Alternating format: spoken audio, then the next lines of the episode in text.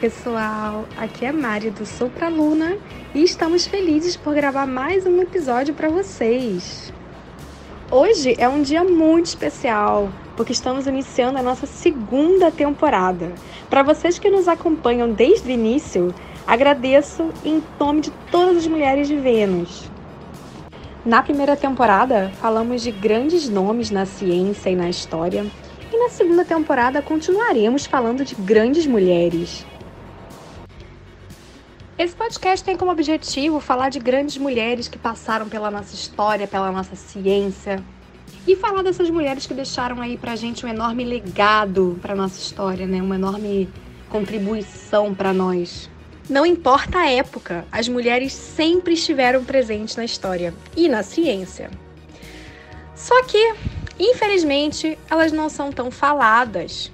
E é para isso que estamos aqui com Mulheres de Vênus para trazer essas mulheres para a cena principal. Espero que ao ouvir o nosso podcast semanal, você se sinta inspirado por essas mulheres incríveis que ajudaram a escrever a história da ciência e da humanidade. E lembre-se, o lugar da mulher é onde ela quiser e inclusive na ciência. Vambora começar esse episódio porque eu já estou ansiosa. O episódio de hoje vai ser muito especial. Porque não teremos apenas uma homenageada, como de costume, mas sim várias. Hoje homenagearemos as grandes mulheres que estão por trás desse podcast. Vamos conhecer um pouco do trabalho de cada mulher que faz parte desse projeto incrível que é o Mulheres de Vênus. Todas têm incríveis projetos dentro de diversas áreas do saber. Então a gente vai contar hoje para vocês um pouco, né? Compartilhar nossas experiências, nossa formação, o que fazemos e junto também com nossas dificuldades e enfrentamentos como mulheres e cientistas.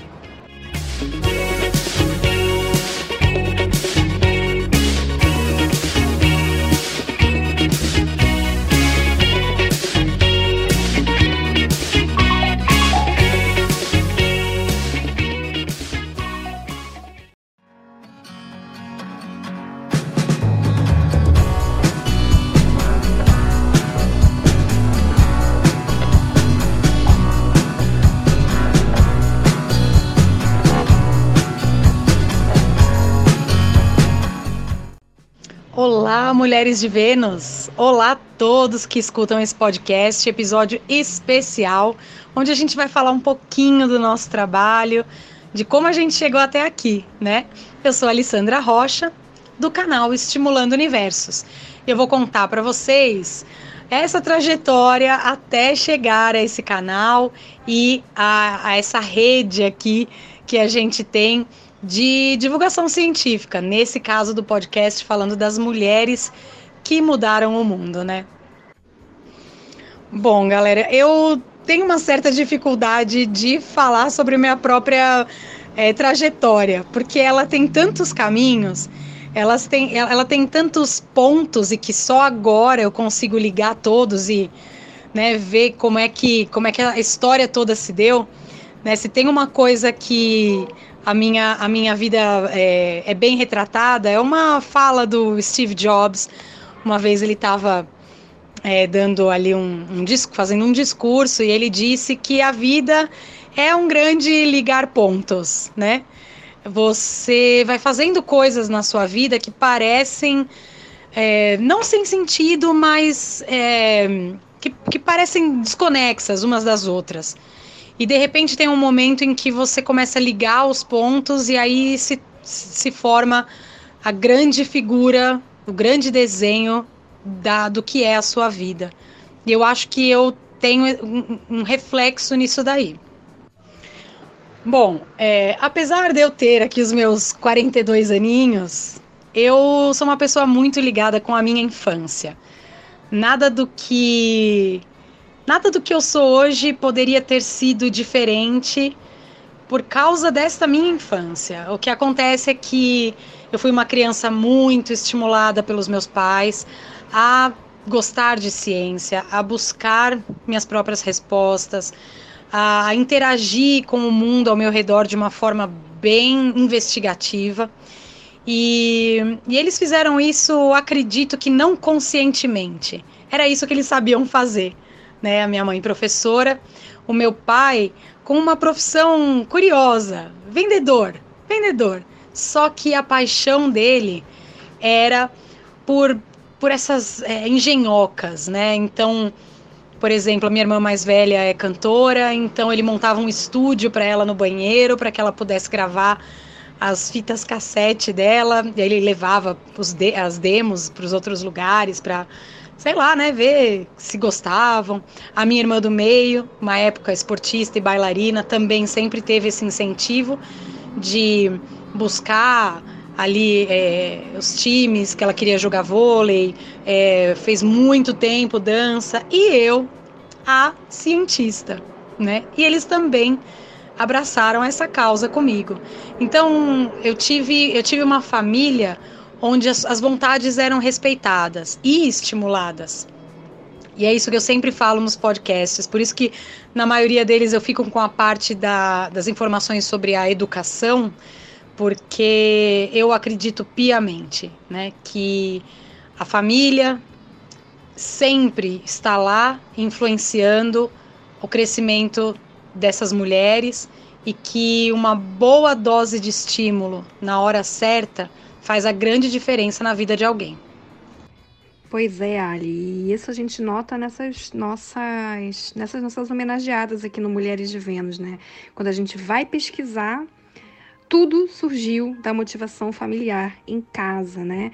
É rara, com raríssimas exceções. Se vocês ouvirem todos os episódios que a gente contou até, até hoje, todas elas tiveram apoio em casa, motivação, seja da mãe, do pai, do irmão, que seja, todas elas tiveram algum empurrãozinho em casa. E isso é, assim, uma coisa que é bem recorrente.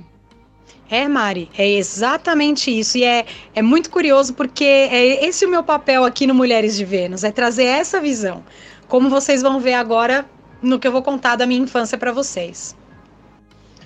Então, tudo começa lá em 1986, olha lá, o pessoal já vai fa falar, ai meu Deus, lá vem historinha, né? Mas é verdade, tudo começou ali, quando meu pai me levou para ver o cometa Halley, e para mim foi uma surpresa, eu não sabia, né? No meio da madrugada ali, ele acorda todo mundo, põe todo mundo no carro, e a gente vai para uma aventura, isso na cabeça de uma criança, né? Eu tinha oito anos nessa época, é, virou ali um, um evento, né? E aí nós fomos ver o cometa Halley e é claro que, como a gente sabe, né, a imprensa superestimou ali o que seria o cometa e foi uma coisa bem menor do que as pessoas estavam imaginando. E eu ali olhando aquilo, aquela criança, cadê o cometa? Cadê o cometa? Eu vi alguma coisinha assim bem difusa, eu lembro muito bem, era um chumacinho de algodão no meio das, das estrelas ali e era um lugar lindo. E aquilo ficou muito gravado na minha cabeça, né? E depois tivemos um outro episódio onde eu fui passar férias num, num, uh, num hotel fazenda na cidade de Campinas, aqui no estado de São Paulo, onde tinha um observatório para as crianças. E aí foi lá que eu vi Saturno pela primeira vez. Primeira vez que eu coloquei o olho num telescópio e vi Saturno. Aquilo mudou por completo a, o meu caminho. Então, por isso que eu gosto de citar essa minha infância, porque cada coisa que foi acontecendo foi me levando a um desses pontos da grande figura, né? E aí, então, cada vez mais, os meus pais perceberam que era exatamente isso que me fascinava, que me motivava. E, e, eles não pensavam assim, ah, ela quer essa profissão no futuro. Não. Eles só queriam é, alimentar o que me fazia bem, o que eles percebiam que me dava satisfação e que eu ficava com aquele brilho nos olhos, né? E essa é a função, né? Essa é a função de nós, pais, eu que sou mãe, é, é a gente ver o brilho no olho do filho e alimentar aquilo, né? Estimular. E meus pais fizeram isso comigo. Então, tinha lá Natal e tal, é, Dia das Crianças. É, o que era? Era aqueles kits de química, eram pequenas hidrelétricas para eu montar lá na cozinha. É, tinha muitos livros à disposição, é, muito, muito material é, de ciências, né? Tinha, tinha umas revistas, uns periódicos assim que você comprava e fazia um fichário do sistema solar, por exemplo. Isso eu tinha lá uns 10 anos, 10, 11 anos, e já tinha uma bela coleção de recortes de jornal sobre isso. Então eles foram percebendo que aquilo me dava muito prazer, né? Até que um dia eu perguntei para minha mãe o que é que eu precisava para ir trabalhar na NASA. E, obviamente, a primeira coisa que veio na cabeça dela foi: ah, você tem que falar inglês, você tem que saber o inglês. Então, aí naquele ano mesmo, ela me matriculou num curso de inglês. E aí é que vem o, a, a, próxima etapa da minha vida. Esse, esse ponto foi desenhado na figura. Mas aí a gente tem um próximo ponto que aparentemente ficou muito longe. Bom, fui estudar o tal do inglês, comecei a me soltar, né, no inglês e tal, e paralelamente eu fazia aula de teatro. Eu gostava muito dessa parte criativa, artes e tudo mais. E cresci ali no colégio, ensino médio, sempre com essa ideia de seguir a área científica, né? O sonho de trabalhar na NASA continuava, mas também gostava muito de artes. Eu era muito comunicativa na época. E foi na época do ensino médio que aquele primeiro pontinho foi afastado um pouquinho de mim. Quando é, eu manifestei a vontade de seguir na carreira científica e fui muito desestimulada por um professor na área de física que disse que não, não, você é muito comunicativa, você é ótima no teatro, porque eu fazia teatro dentro da, da escola, no clube de teatro da escola. E você é ótima nisso, você vai se entediar estando num laboratório, e aí é que vem a pegada. E aí ele disse: e isso não é muito coisa de mulher, isso não cai bem para uma mocinha. Gente, a gente está falando de o quê? 30 anos atrás. A gente não está falando de 100, 150 anos como as mulheres que a gente retrata aqui. Estou falando de década, final da década de, de 90, né? É, ali para 94, né? 90, é, 94, que eu terminei o ensino médio em 94. Então, bom, eu acreditei. Porque para mim, professor na Terra era era a, a, autoridade, né? Então, o que que eu fiz? Fui seguir a carreira de atriz. Então, esse seria o segundo ponto da minha grande figura. Uh, entrei na, na, Universidade de São Paulo, segui minha carreira de atriz. Uh, estando no palco, aquilo me incomodava absurdamente, porque o meu negócio era o backstage. Então, eu comecei a escrever peças, a dirigir grupos de teatro, mas o mais curioso é que a primeira peça que eu escrevi é, era uma peça que falava sobre física quântica. Era um estudo que eu tinha feito bem rudimentar, porque eu não tinha muita propriedade, né, para para falar sobre aquilo, mas era uma visão artística daquilo. E é, todos os trabalhos que eu escolhia fazer no teatro tinha a ver com dilatação temporal, era muito curioso, né? E aí então segui essa carreira no teatro. E paralelamente eu precisava pagar minhas contas, né? Porque na verdade era tava complicado, meus pais tinham se mudado de São Paulo para Santos, então eu estava aqui pagando aluguel e tal. Então eu tinha que pensar aí em como ganhar um dinheirinho. Eu tinha o inglês. E aí então eu fui dar aula de inglês para crianças. Comecei a conhecer a criançada e dei aula de inglês por bons 15 anos. Uh, ah, para adultos, crianças, adolescentes e tal, mas o meu foco sempre foi o tipo de aula que animasse a criançada, que todo mundo aprendesse através de experimentos, da vida, do cotidiano e sempre levando a ciência até para a aula de inglês. Aí surge uma grande oportunidade para mim, é, quando no colégio que eu uh, dou aula até hoje, né? Mas isso há, há seis anos.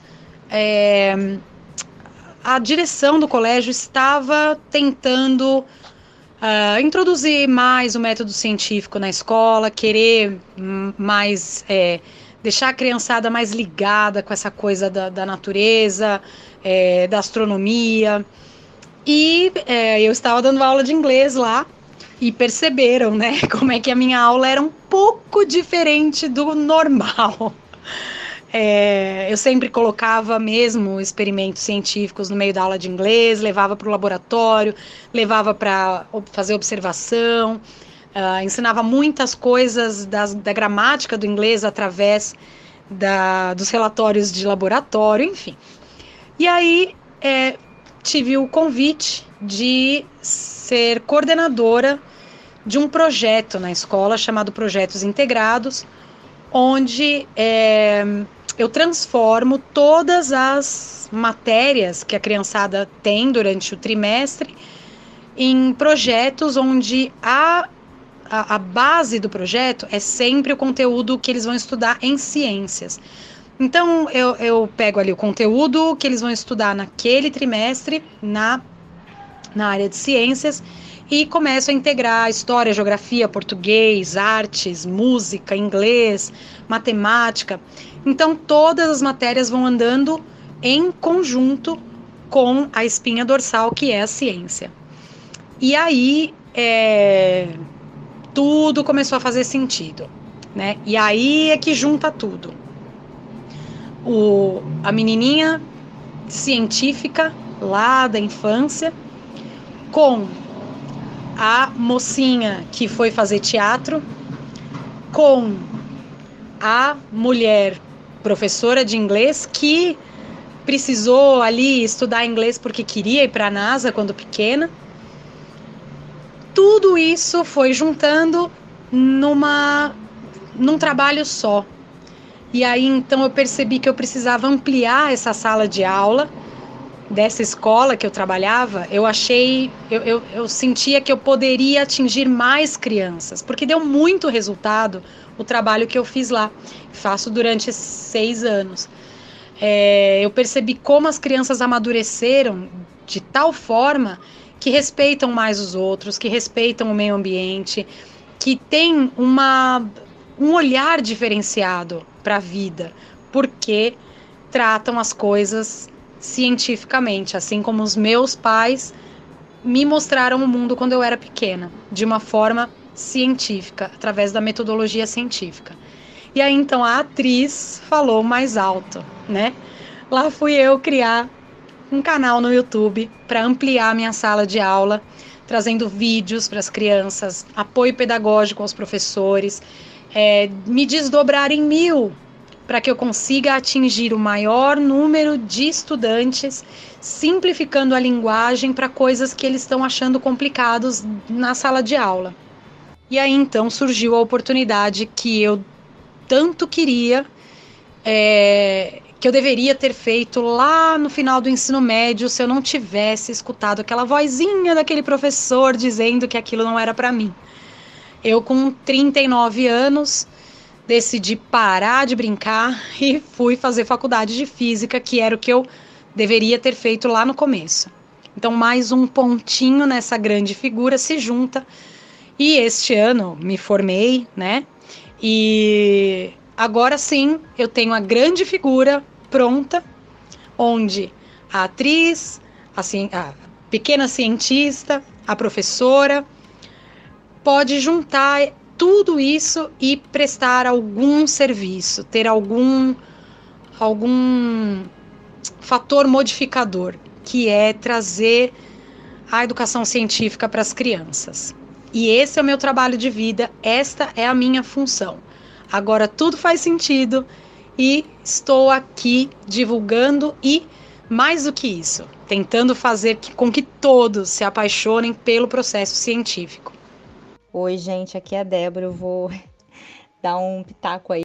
Nossa, ali eu fico bem chateada quando eu escuto que às vezes a gente tem obstáculos masculinos, né? Tipo, você teve um professor aí, né, botando o dedo onde que mulher deve ir, mulher não deve ir. Isso é horrível e isso existe ainda, né?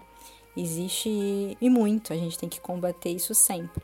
Mas o final do seu podcast, né, deixa a gente aí é, super animada, né? Que no meio dessa volta inteira aí, é, você faz um trabalho maravilhoso. Eu fiquei super sua fã. É, eu escutei um pouquinho né, sobre o seu trabalho antes do podcast e agora aprimorei aí junto com a sua trajetória de vida. E para mim você faz um trabalho magnífico, né? O podcast é, de divulgação que você tem, o trabalho no seu colégio. Acho, acho muito, sou sua fã, tá? Acho um trabalho muito, muito, é, muito forte. Tem tudo para ir para frente, assim, né? Só crescer. Olá, aqui é a Andriele, criadora da página Curiosidades Astronômicas, e vou falar um pouco sobre a minha trajetória na ciência, na astronomia, que é bem curtinha, tem pouquíssimo tempo que eu comecei com isso tudo.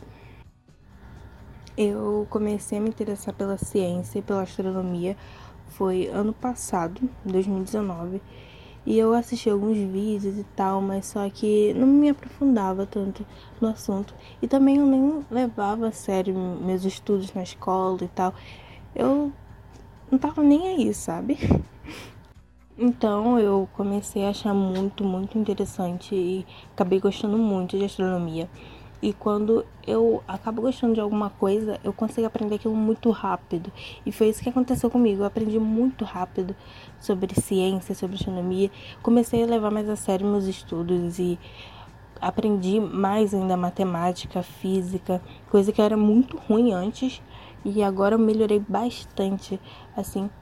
E depois comecei a pesquisar mais sobre o assunto e como seguir a carreira na astronomia, na física e isso me animou bastante para estudar mais, aprender mais sobre isso.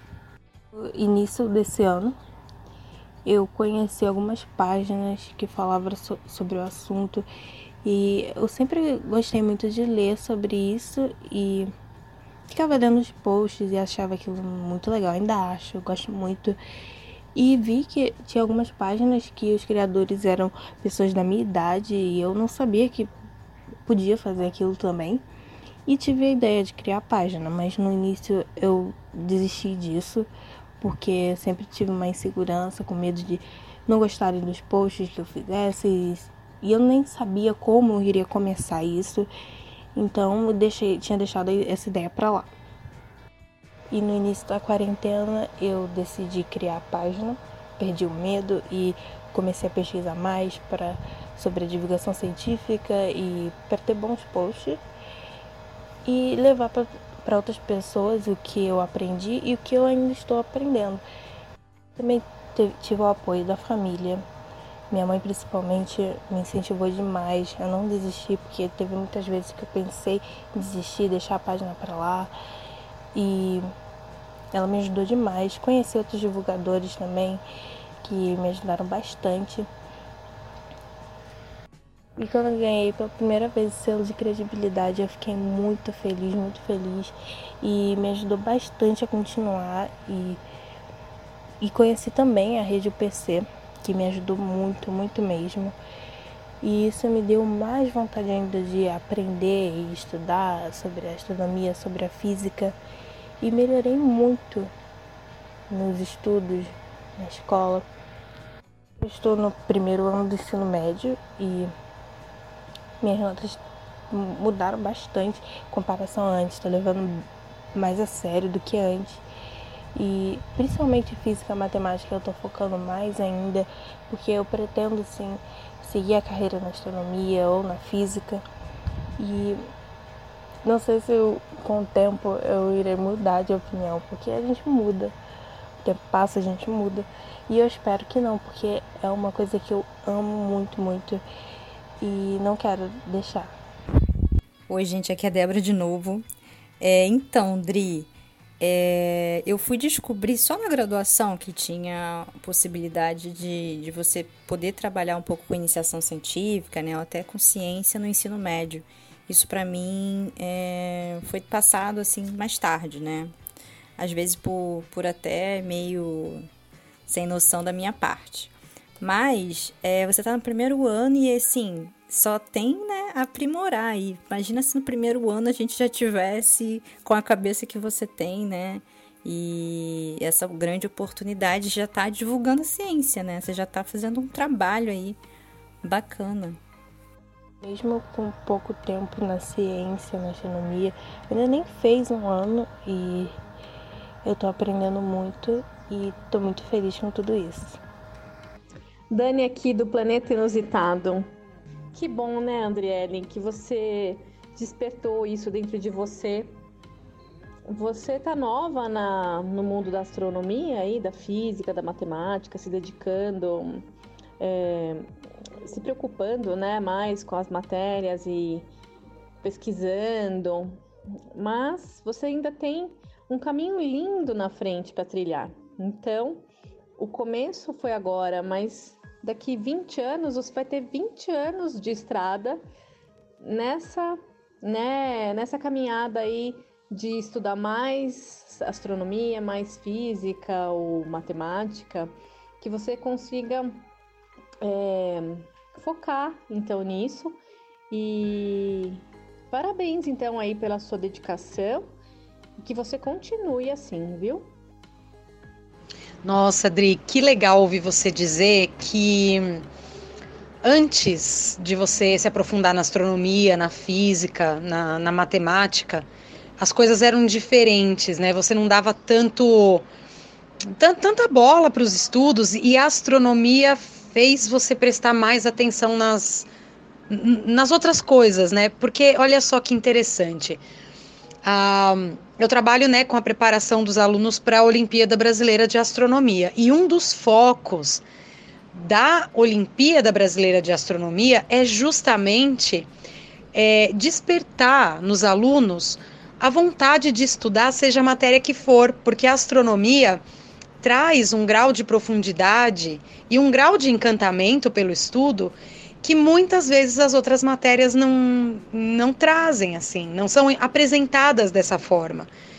E os alunos que se dedicam ao estudo da astronomia melhoram a sua performance nas outras áreas também. Isso é fato. Isso é, a gente vê em gráficos, né, depois de cada edição da OBA, a nota desses alunos nas outras matérias também tem uma, uma melhora. Então, o que você está dizendo é, você é uma prova disso, que a astronomia e o estudo das ciências traz para o ser humano um conhecimento e um encantamento pelo estudo bem maior. Oi, galera, aqui é a Débora. Estou mais uma vez aqui com vocês nesse podcast maravilhoso que é Mulheres de Vênus, um podcast super especial dessa semana, né, que é contando sobre um pouco da nossa vida, nossa trajetória. Então vou poder compartilhar agora com vocês um pouquinho sobre o meu processo aí como ser humano. A minha relação com a ciência, ela na verdade não aconteceu na infância. Na verdade, eu não me recordo é, de me imaginar sendo cientista. Na verdade, eu acho que eu nem sabia muito bem o que, que, que, profissão era essa, né? E também tinha muitos estereótipos de que cientista é muito doido, cientista é uma profissão masculina e algo do gênero.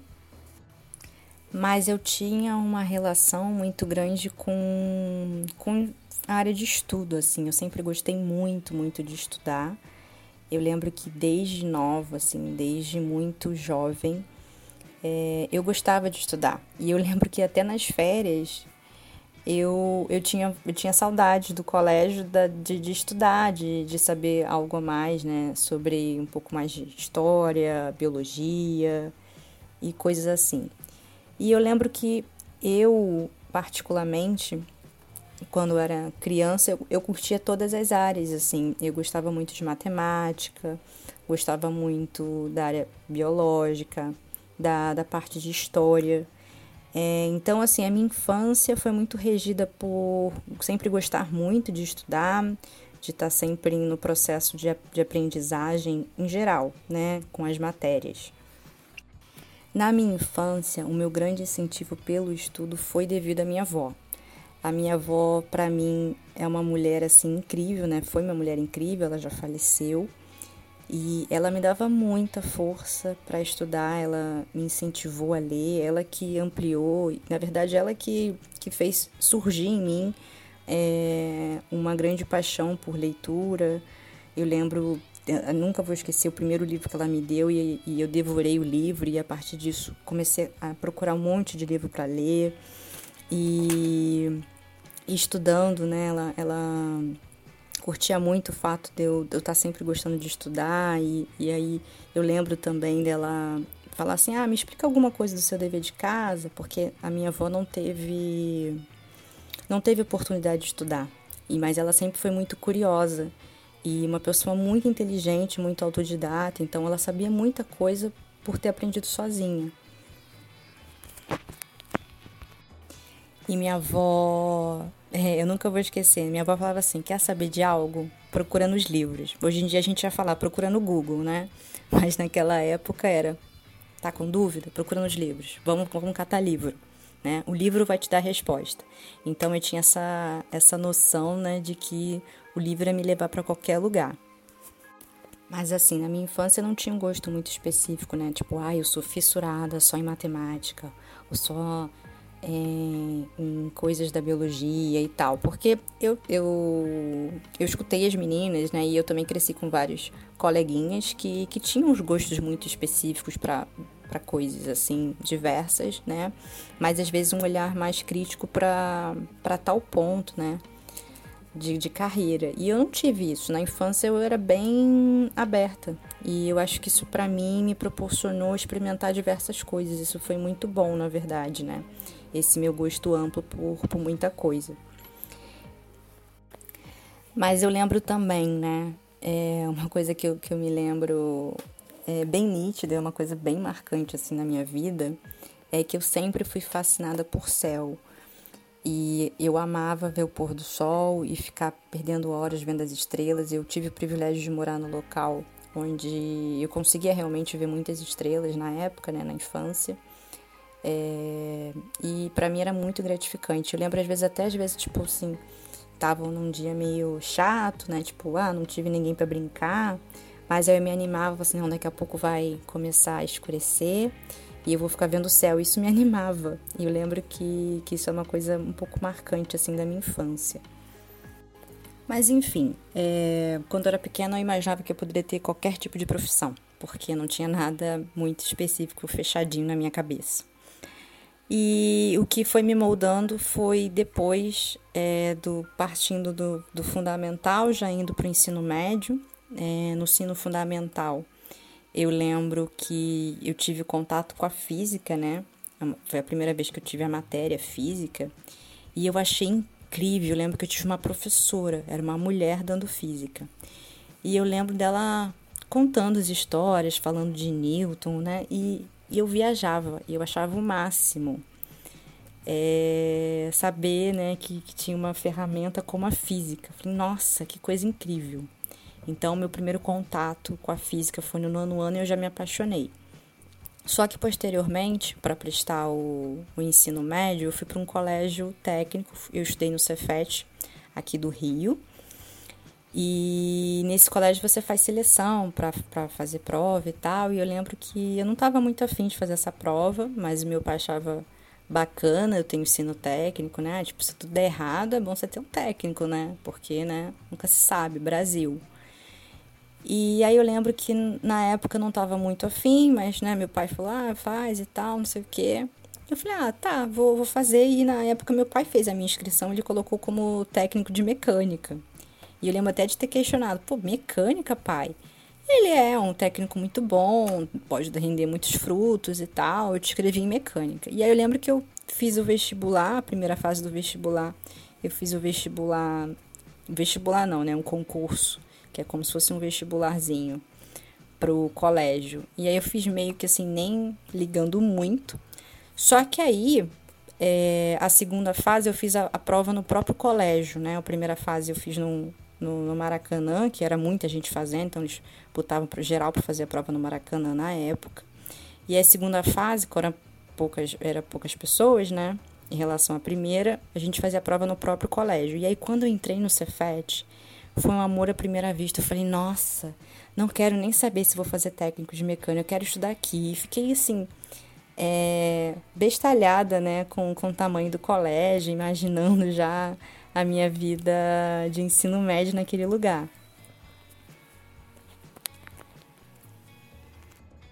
E aí no Cefet muita coisa mudou, é, eu cresci muito como ser humano, é, é, um colégio assim incrível, né? Tem diversos problemas como qualquer colégio público, mas é um colégio muito muito enriquecedor e fiz grandes amizades e, para mim foi maravilhoso o processo de estudar no Cefet. Primeira vista foi é, eu senti um pouco como um fracasso porque eu senti o baque da mudança de colégio, né, de um para o outro. E eu senti o Cefet um, um, estilo meio. Como é que eu vou dizer assim? Não sei se vocês conhecem o Cefet, mas é um estilo meio faculdade, que é tipo assim: você tem que correr atrás, sabe? Se você não correr muito atrás, é, você não aprende, né? Tipo, o professor falava assim: ó, essa aqui é a matéria que deve cair na prova. Ah, professor, mas não deu tempo de você dar essa matéria em aula. Se vira, procura aí e vai estudar. Então, no início eu meio que senti um pouco de fracasso mas depois, né, por já gostar muito de estudar, é, eu lembro que depois virou retomou ser um grande prazer, tipo, eu mesmo tendo que ser um pouco autodidata em algumas partes. E no técnico, né, era um estilo, era um colégio que eu fazia o técnico de tarde, desculpa, o técnico de manhã e o médio à tarde. Eu ficava o dia inteiro no colégio. E o técnico que eu fiz de mecânica também foi um baque na minha vida, porque não tinha mulher, né? Mecânica eram pouquíssimas mulheres. E era uma visão muito machista, assim. É, era uma visão um pouco pesada, eu acho, né, para você que está iniciando a adolescência, né, transitando nessa faixa de idade entre 14 anos, assim, é um pouco pesado você ver um machismo tão amplo, Mas até que eu curtia, assim, né? Tinha uns percalços no meio do caminho, né? Uns professores meio chatos, enfim. Mas eu curtia muito o técnico, né? E, e eu lembro que para mim era um meio que eu, eu sentia como se fosse um desafio. E era um desafio para mim bom, né? Era uma coisa tipo assim, nossa, tô me desafiando a fazer algo tão, tão diferente, tão meio, né? Que bizarro para o mundo feminino. Mas ao mesmo tempo eu curtia, gostava bastante. E eu pensei em fazer engenharia por causa do técnico em mecânica. Muitos amigos meus foram para engenharia mecânica. E eu até pensei em prestar vestibular para engenharia mecânica, só que no processo que eu terminei o, o médio com o técnico, né, no terceiro ano que eu finalizei os dois, eu finalizei os dois juntos, eu tinha que fazer um estágio para poder pegar o diploma do técnico. E aí eu lembro que na época eu prestei um vestibular não passei e fui fazer, fui trabalhar com técnica, fazer o estágio do técnico. Eu fiquei um ano trabalhando com, com o técnico em si, técnico de mecânica. E aí na empresa que eu trabalhei, eu já senti um pouco de, de machismo forte em relação às mulheres, que eu não curti, detestei. E fora isso, na verdade não foi minha motivação saber do machismo, né? Mas é uma coisa que dói, que, que mostra realmente que a gente tem que cada vez se impor mais, né? Tem que demonstrar que mulheres são seres humanos e merecem todos os direitos e muito respeito. Só que o que me desincentivou, né? Na verdade, o que me desmotivou, a palavra certa é que que me desmotivou foi um trabalho que era um pouco mecânico, do tipo de ser meio repetitivo. Eu tinha que ir para a empresa e aí é, eu tinha uma salinha que eram vários quadradinhos, como tem em diversas empresas que você é meio colado com todo mundo, né? Só que cada um meio que no seu quadrado. E eu meio que assim, tipo, fazia coisas diferentes ao longo das semanas, mas basicamente não variavam drasticamente, né? Então eu fiquei, eu lembro que eu trabalhei acho que oito meses e eu já tava meio que de saco cheio já. Não falei, não, não quero fazer engenharia mecânica, não quero ser engenheira, não quero trabalhar desse tipo, nesse, nesse naipe. E quando eu fui procurar é, estágio na época, antes de trabalhar nessa empresa, eu já tinha ido em outras que era para empresas onde eu poderia colocar mais a mão na massa, trabalhar realmente na indústria. É, eu escutei muito que era muito difícil contratar mulheres, que não contratam mulheres para a parte industrial, que é muito difícil por ser mulher, por, por ter muito homem peão, e enfim, não se contrata, né? Que mulheres trabalham geralmente em escritórios, trabalham com CAD, enfim, eu falei, não, não é para mim, não vou fazer engenharia. Só que eu achei muito interessante é, no ano que eu fui, né, sair do, do, do, estágio, é o ano que eu ia prestar vestibular realmente para valer, que eu ia estudar para o vestibular em si. e surgiu uma profissão chamada biofísica na UFRJ que eu achei muito interessante na época. E aí eu lembro que faz muitos anos, né? Na minha época, os vestibulares eram separados. Então, tipo, não tinha, tinha o ENEM, mas o ENEM não servia de muita coisa. E você tinha que fazer vestibular da UFRJ, vestibular da UF, vestibular da Rural, tudo separado, né? E aí eu lembro que eu prestei os concursos, e aí uns, uns concursos eu prestei para o concurso da UFRJ eu prestei para biofísica, para a UF eu prestei para física, para as outras acho que eu também prestei para física, porque me veio na cabeça que como eu não queria aquela, aquele ambiente, né, de escritório, de, de meio acadêmico, ia ser legal eu ter um, uma profissão meio cientista, né? Tipo, ah, não, vou vou trabalhar nisso e não sei o resultado. Às vezes pode dar certo, não pode dar certo e assim vai. Então isso para mim foi muito motivador, né, do ponto de vista de, de, de profissão, assim, nossa, algo novo. E eu gostava já muito de exatas na época, é, gostava muito de matemática. Na verdade, eu gostava de todas as matérias, né? Mas o meu gosto por, por exatas se intensificou bastante com o técnico no ensino médio. Só que eu também achava que eu gostava de biologia, por isso que eu prestei biofísica. Enfim, eu passei tanto para física quanto para biofísica. E aí eu fui fazer física num semestre e botei para fazer biofísica no segundo semestre, né? Tipo, física na, na UF, na, em Niterói, que é uma outra cidade próxima do Rio, mas não fica no Rio e eu moro no Rio, e a outra ia ser na FRJ. Só que segundo semestre. Eu fiz um primeiro semestre de física, gostei. Eu lembro que, por, por até eu gostar de tanta coisa, né? Eu lembro que eu peguei até. Além das matérias obrigatórias, eu peguei matéria optativa na física e peguei uma matéria de português, português para físicos. Sei que foi uma matéria horrível. Eu tive uma professora péssima, eu não vou citar o nome, mas ela, ela me traumatizou bastante. Eu fui muito bem nas matérias é, de exatas, as matérias obrigatórias, né? Cálculo 1, Física 1, e fui péssima nessa matéria de português por conta da professora. Mas, enfim, eu gostei do, do período que eu fiz na UF de Física, só que eu fiquei, cara, mas e aí, se eu fizesse biofísica, né? Aí eu tranquei esse semestre e fui fazer o segundo semestre de biofísica na FRJ. Porque eu falei, né, poxa, né, essa interseção entre biologia e física, né, pode ser interessante. Só que aí, assim, já nas primeiras semanas, assim, eu já vi que não era para mim. Eu detestei a faculdade, eu detestei ter que estudar biologia. Eu vi que não dava, que assim, eu realmente, assim, podia até, até gosto, né, acho super interessante, não deixo de deixar, de achar interessante biologia, mas eu vi que não era para mim. Falei, não, não é, não, não rola. E aí eu lembro que eu nem cheguei a terminar o semestre. Eu já, já me desencantei já no meio do semestre e aí no próximo ano eu voltei para a UF, para física e finalizei. Mas assim, nem tudo são flores, né? A minha graduação não foi uma graduação tranquila, não foi uma graduação que minha nossa fiz com os pés nas costas, porque não fiz realmente. É, teve muito suor ali, foi, foi meio pesado, né? Até porque eu morava muito longe da faculdade, eu morava no Rio e estudava em Niterói e fazia esse percurso todo dia, né? Rio, Niterói, Niterói, Rio.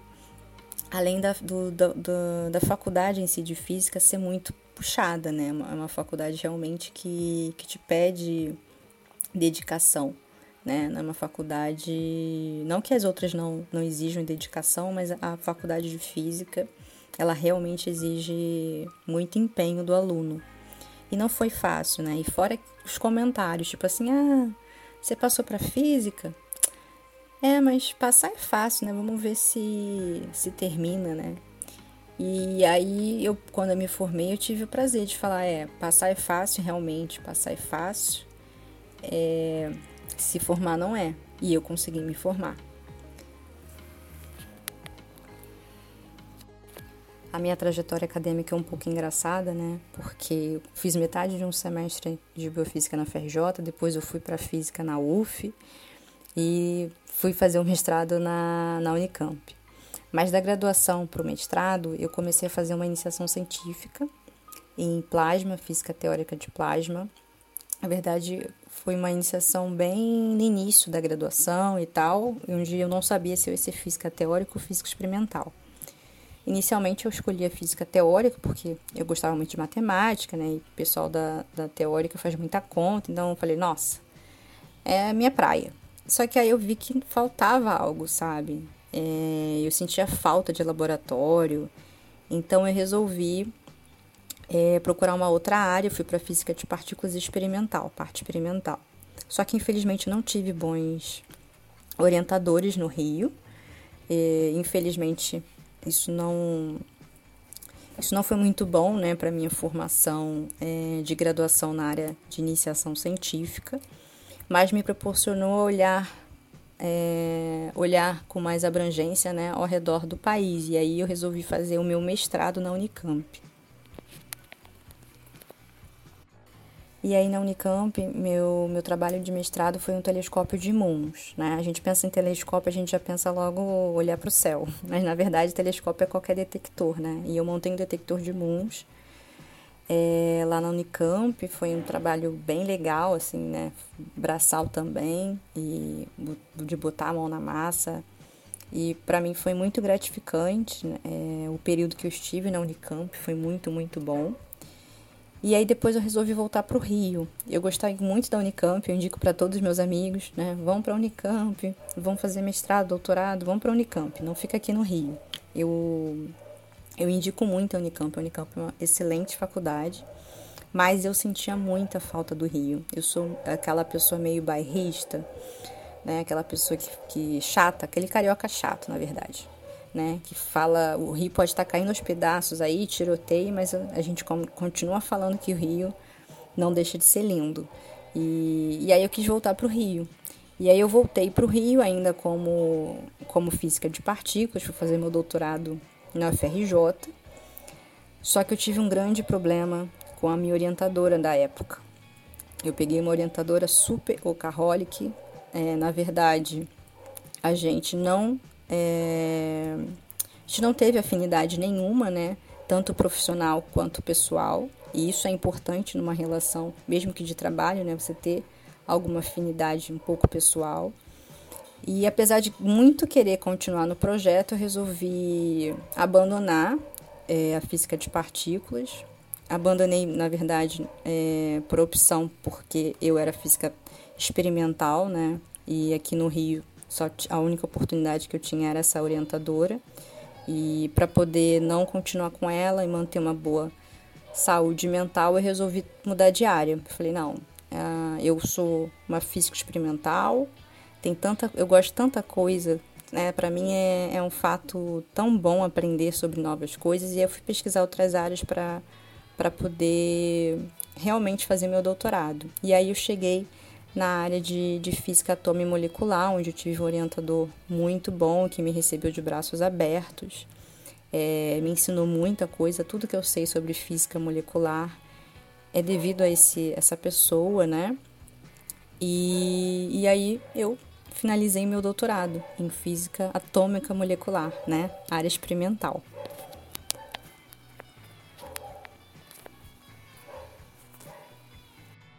Mas agora falando um pouquinho do meu trabalho de física atômica molecular, porque realmente foi um trabalho muito emocionante para mim no, no, doutorado.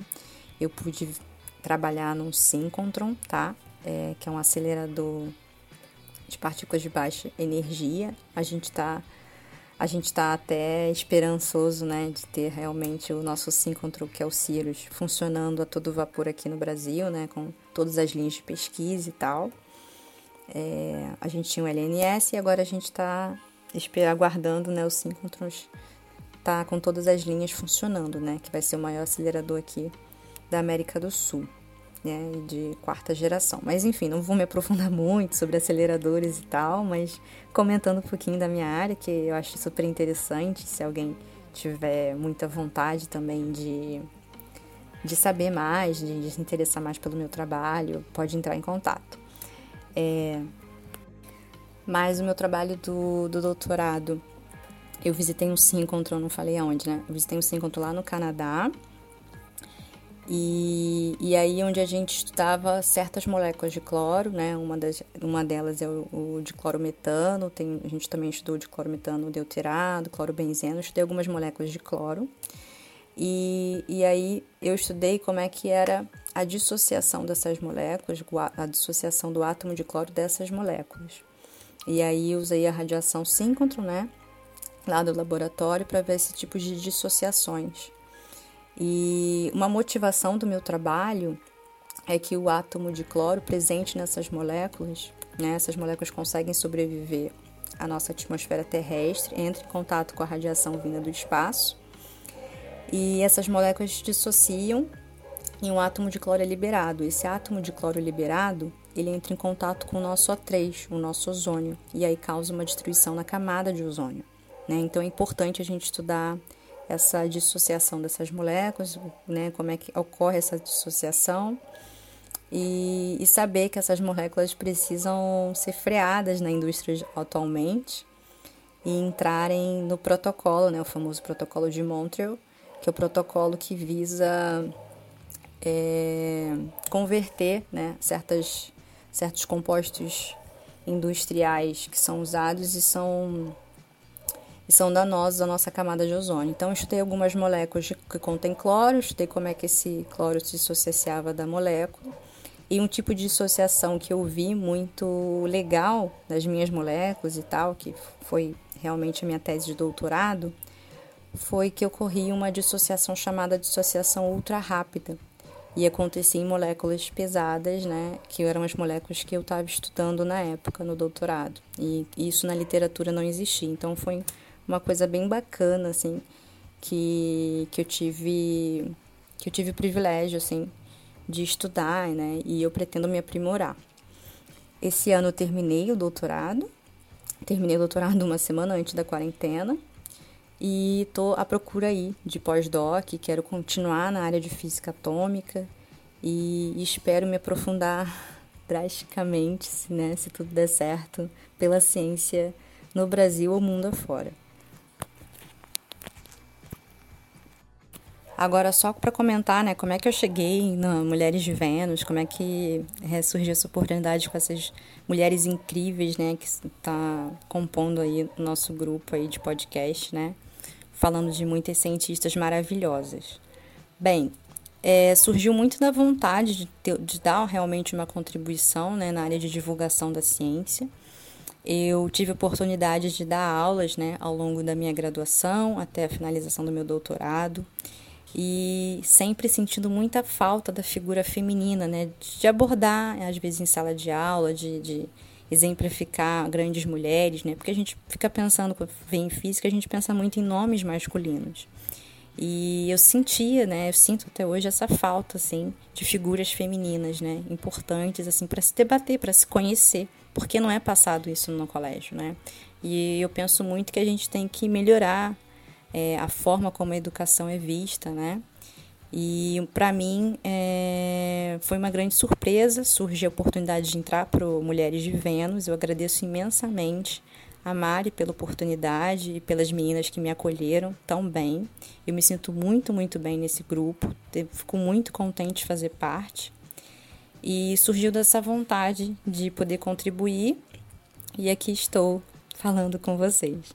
E muito obrigada, meninas, por tudo, e eu espero que a gente continue é, fazendo esse trabalho maravilhosamente do jeito que a gente faz, tenta fazer, né, pelo menos.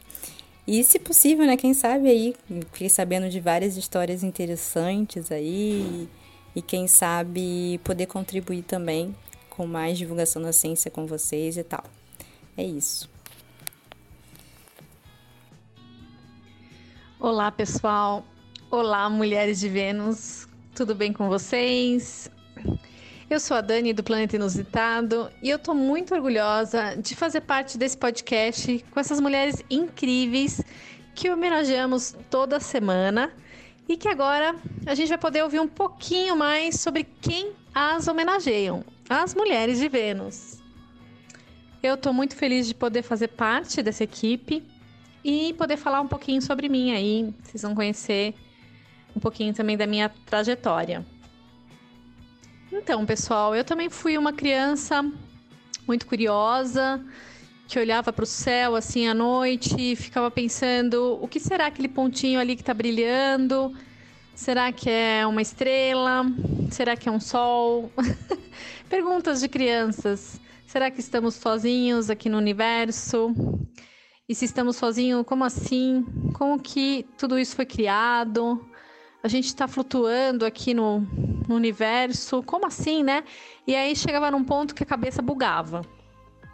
Então, eu até fazia perguntas para os meus pais, é, minha mãe pedagoga, meu pai engenheiro, mas eu não, eu não conseguia chegar nas respostas que eu queria apesar deles sempre me incentivarem, né, aos estudos, compravam enciclopédias, eu, eu ia lá, pesquisava e tal, mas sempre faltava alguma coisa.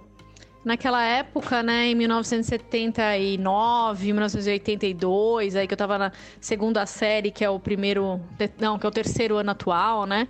A gente não tinha acesso à internet, não existia celular, imagina, né? A gente tinha que ir em biblioteca e atrás dos, do conhecimento, né? E eu fui crescendo, o tempo foi passando. Quando eu tinha 12 anos, meus pais me levaram para ver a passagem do Harlem. A gente tinha um sítio na, em Imbu, bem pertinho daqui de São Paulo, mais ou menos uns 15, 20 quilômetros aqui do centro da capital. E a gente conseguiu ver o cometa, mas também na minha cabeça era um cometa com cauda brilhante perto de mim, assim que eu ia ver passar, fazer um barulho, tudo, né? Imaginando. Toda a propaganda que faziam, eu imaginava que ia acontecer ali na minha frente e realmente não foi tudo aquilo, mas eu tenho assim na minha memória e fiquei deslumbrada ao saber que havia passado um cometa naquela época e que depois não, tipo, depois de uns 70 anos só queria estar tá passando novamente, né? Eu realmente nunca pensei na época em fazer astronomia, nem nenhuma matéria relacionada a exatas. eu fui crescendo, minha paixão sempre foi a biológicas, a área de biológicas. Então eu ficava muito dividida entre medicina, odontologia, biologia, enfim, minha paixão sempre foi ciências biológicas. E daí eu acabei me decidindo em fazer odontologia.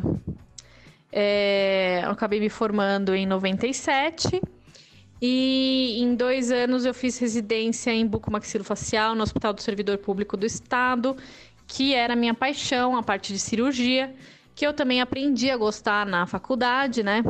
Porque eu tinha muito medo de ver sangue, e aí eu me apaixonei indo auxiliar alguns professores em cirurgia, acabei gostando, tomando gosto, prestei para fazer a residência no hospital e acabei entrando e me apaixonando. Então a gente tinha plantão, plantão de 12 horas, plantão de 24 horas, passava Natal, Ano Novo no hospital, atendia pronto-socorro, emergências, né? E na área de, da odontologia. E também íamos em, no centro cirúrgico fazer cirurgias de, é, de maior porte, né? Quando tinha que fazer algum enxerto na área bucal e, enfim, minha paixão sempre foi a área cirúrgica. E eu terminei a residência em 2000. Nesse ano, nesse mesmo ano, eu me casei. Estou casada já há 20 anos. Eu tenho dois filhos, uma de 17 e outro de 10 anos. E falando um pouco da minha trajetória, né, de trabalho, antes de eu ir para a faculdade, eu também dava aula de inglês, é, sempre me virava aí para ganhar uns trocadinhos, sempre gostei do idioma também, fiz vários cursos de inglês, mas acabei não me profissionalizando em inglês, mas eu sempre gostei muito. Aí, logo que eu me casei, eu comecei a trabalhar em consultórios de colegas dentistas fazia cirurgia também em outros consultórios.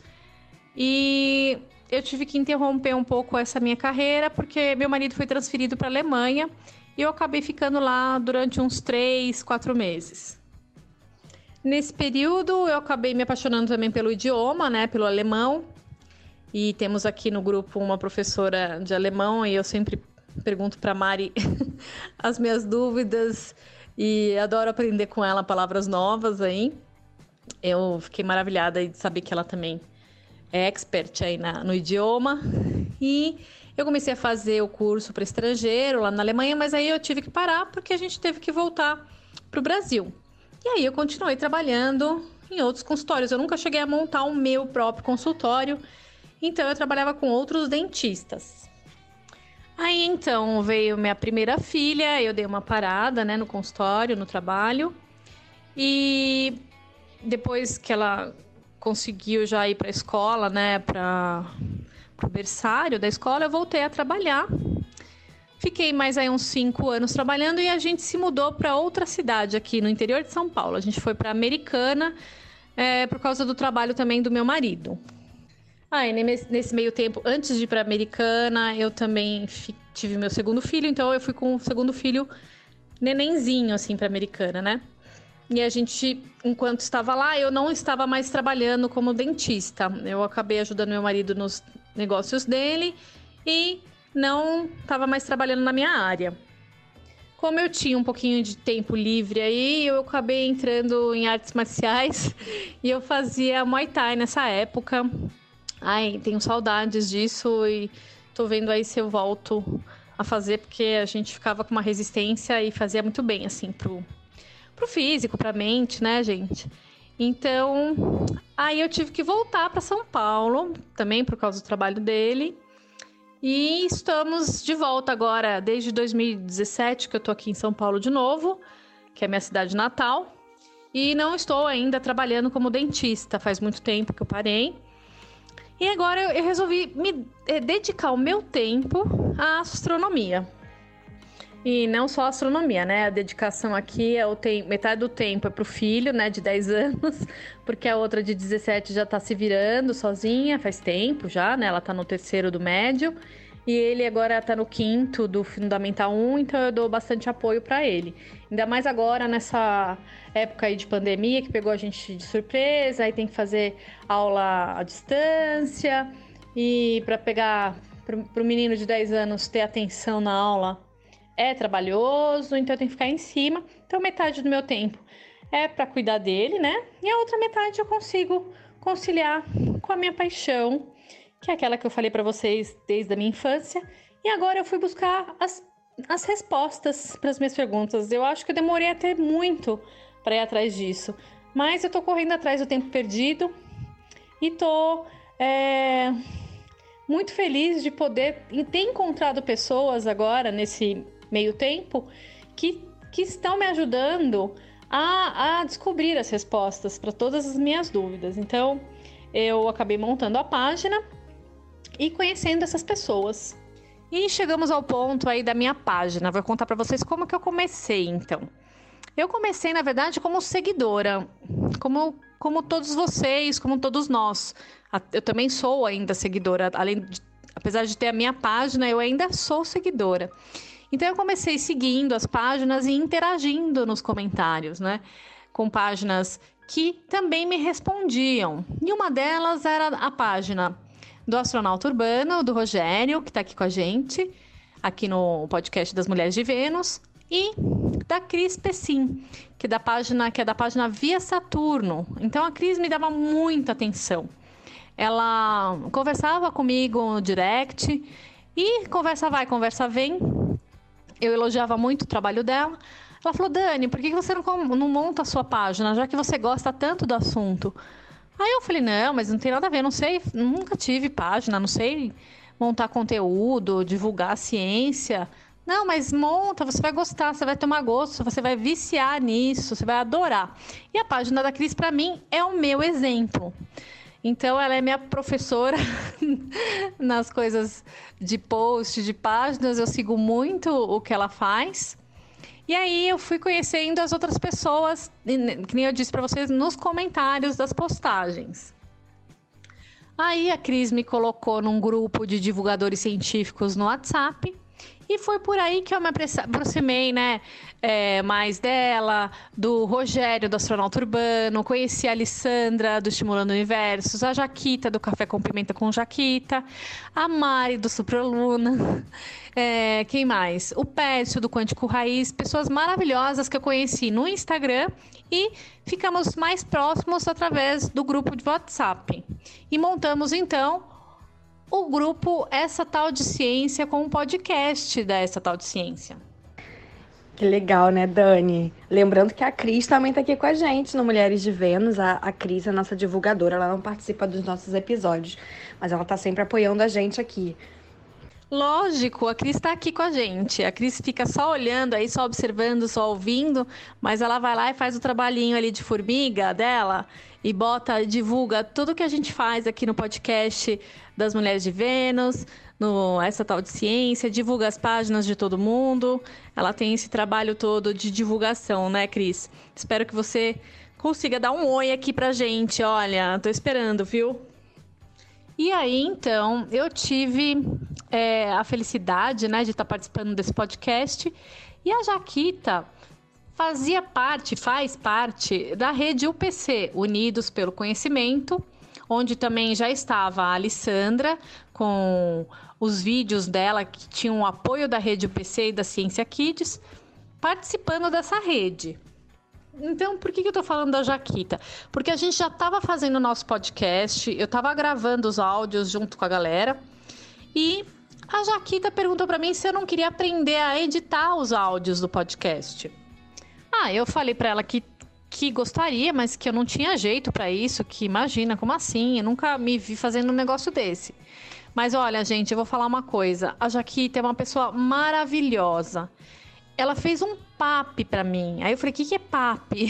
É um passo a passo. Ela baixou comigo o software que eu edito. Ela me ensinou passo a passo de como editar um podcast. E depois que eu comecei a fazer isso, eu me apaixonei e quis fazer até vídeos com áudio. Eu comecei a, a produzir meus conteúdos lá na minha página com a minha voz, né, colocando vídeos, mas foram bem pouquinhos assim, porque exige bastante tempo da gente, né? Então eu fiquei só em, com a edição mesmo do podcast deles. Ela foi passando para mim e eu acabei tocando essa parte. Aí, além disso, né, trabalhando com o pessoal nessa tal de ciência, editando os podcasts e também às vezes fazendo alguma participação com eles, a, a Ali, com os projetos da Rede UPC, chamou a gente para participar também do projeto A Criança Perguntou. E eu aí acabei botando a minha cara ali no vídeo, né? Porque eu também não estava acostumada. Eu botei a minha voz aos poucos no podcast. E o vídeo da criança perguntou foi assim, olha, uma evolução. Se vocês assistirem o primeiro até o meu quinto vídeo, acho que eu já fiz cinco ou seis vídeos, né, Ali? Vocês vão ver a evolução da menina se desinibindo de, em frente às câmeras. Oi, gente, aqui é Larissa, eu sou do Clube da Astronomia Vega. Daqui a pouquinho eu vou contar um pouco da minha história, assim como as meninas estão fazendo aqui. Mas antes eu queria perguntar a Dani se é, o fato dela não, não aparecer muito é, ou ter dificuldade para aparecer, se é vergonha ou se é porque não tem intimidade com a câmera. Porque eu morro de vergonha. Quando eu recebi a mensagem é, de, de Mari com, é, solicitando, né? a presença de algumas mulheres no podcast, eu pensei duas vezes em mandar mensagem para ela me oferecendo, porque é, eu tenho vergonha de aparecer e a minha voz é, era uma dificuldade também, até porque eu não gosto da minha voz, que é horrível, minha voz gravada. mas aí eu pensei duas vezes e até que eu decidi falar com ela para participar, mas eu morro de vergonha de aparecer. Inclusive, o fato do clube de astronomia vega ter várias pessoas é bom porque se precisar aparecer, que quem aparece é outra pessoa e não eu. Como a gente fez uma live há um tempo atrás e quem participou foi um, um amigo meu que faz parte do clube também, porque eu morro de vergonha de aparecer. Oi, Lari. É isso mesmo. Eu, na verdade, eu nunca apareci, né? Então, eu fico meio receosa, com vergonha, e junto um pouco de cada, né? De alguém fazer alguma pergunta e eu não saber responder. Enfim, eu não tenho muita afinidade, assim, é muita. É, afinidade seria, né, com as câmeras. Aí eu comecei fazendo pequenos stories, coloquei o meu rosto, assim, na página para o pessoal me conhecer. É, de vez em quando, né, que eu faço isso, é bem raro. É... E aí, esse negócio de live, nossa, live para mim eu tenho pavor, né? Imagina eu abrindo uma live, não me vejo, não, não dá, não, não consigo, gente. Então eu aproveitei aí que a Rede UPC está organizando aí lives com os divulgadores científicos para a gente bater um papo.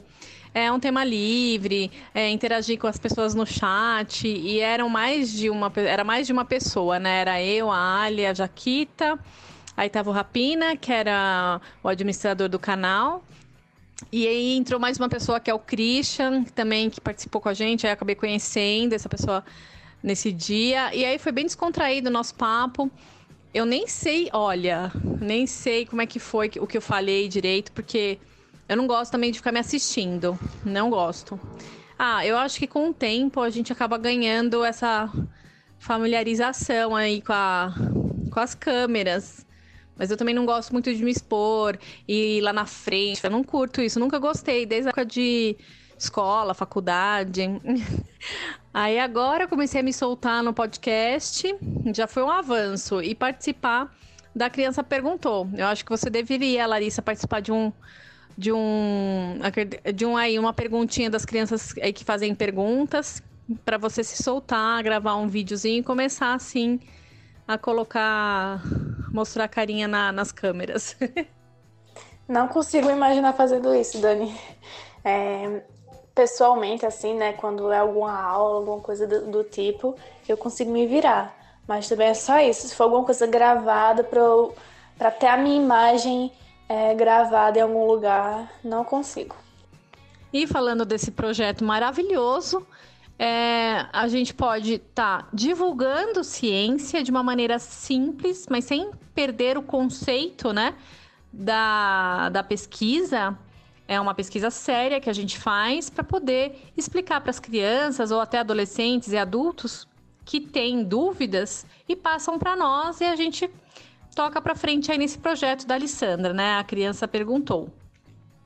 Então, gente, e eu vou dar uma resumida agora para finalizar, que senão vai ficar muito extenso aqui.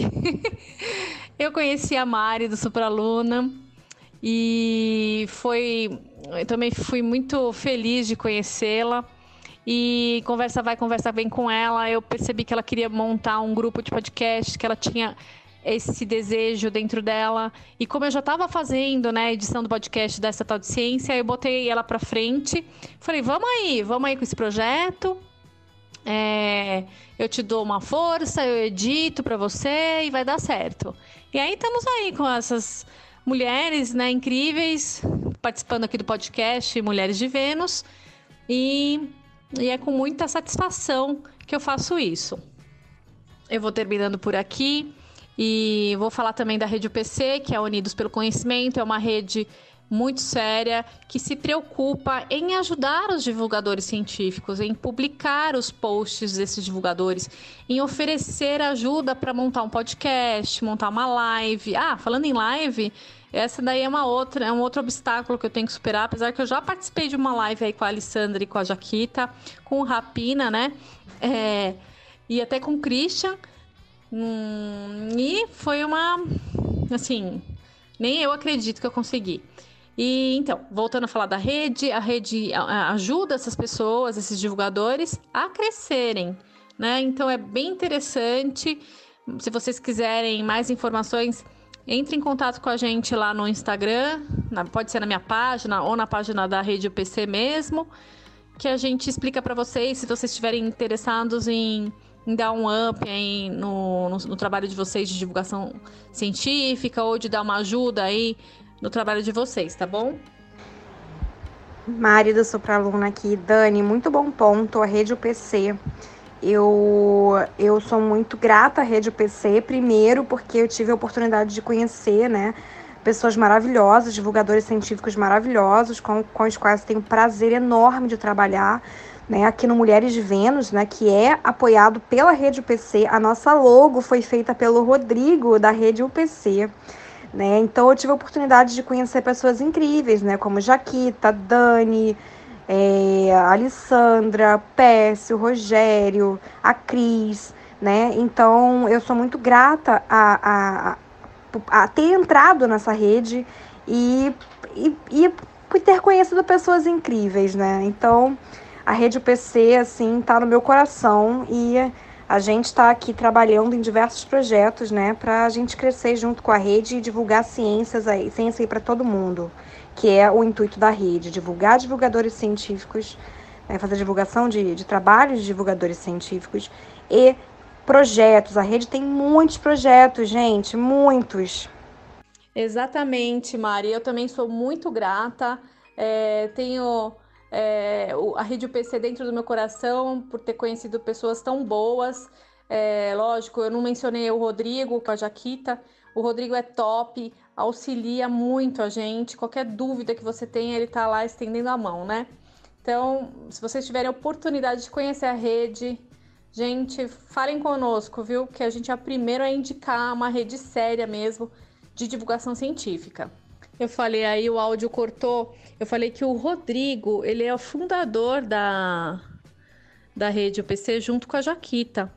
Então, eles são peças super importantes para nós, tá? E são pessoas super do bem que, quando vocês precisarem, eles estão sempre lá. Super bem lembrado mesmo da rede UPC. Galera, é... às vezes as pessoas não têm noção é, quantas pessoas estão juntas e trabalhando na divulgação científica no Brasil, né? Às vezes a gente conhece só alguns nomes ali, os mais é, os mais populares, vamos dizer assim, em números, né? Mas a rede UPC, ela dá uma ela dá esse suporte para esses divulgadores que em números não são tão expressivos, mas em qualidade de trabalho e diversidade de trabalho, né? Tanto é que a rede UPC ela dá esse essa esse abrigo para todos os tipos de ciência, né? A gente vê muita divulgação científica de astronomia, porque na verdade é, a astronomia é, é que a gente fala, ela é bonita de se ver.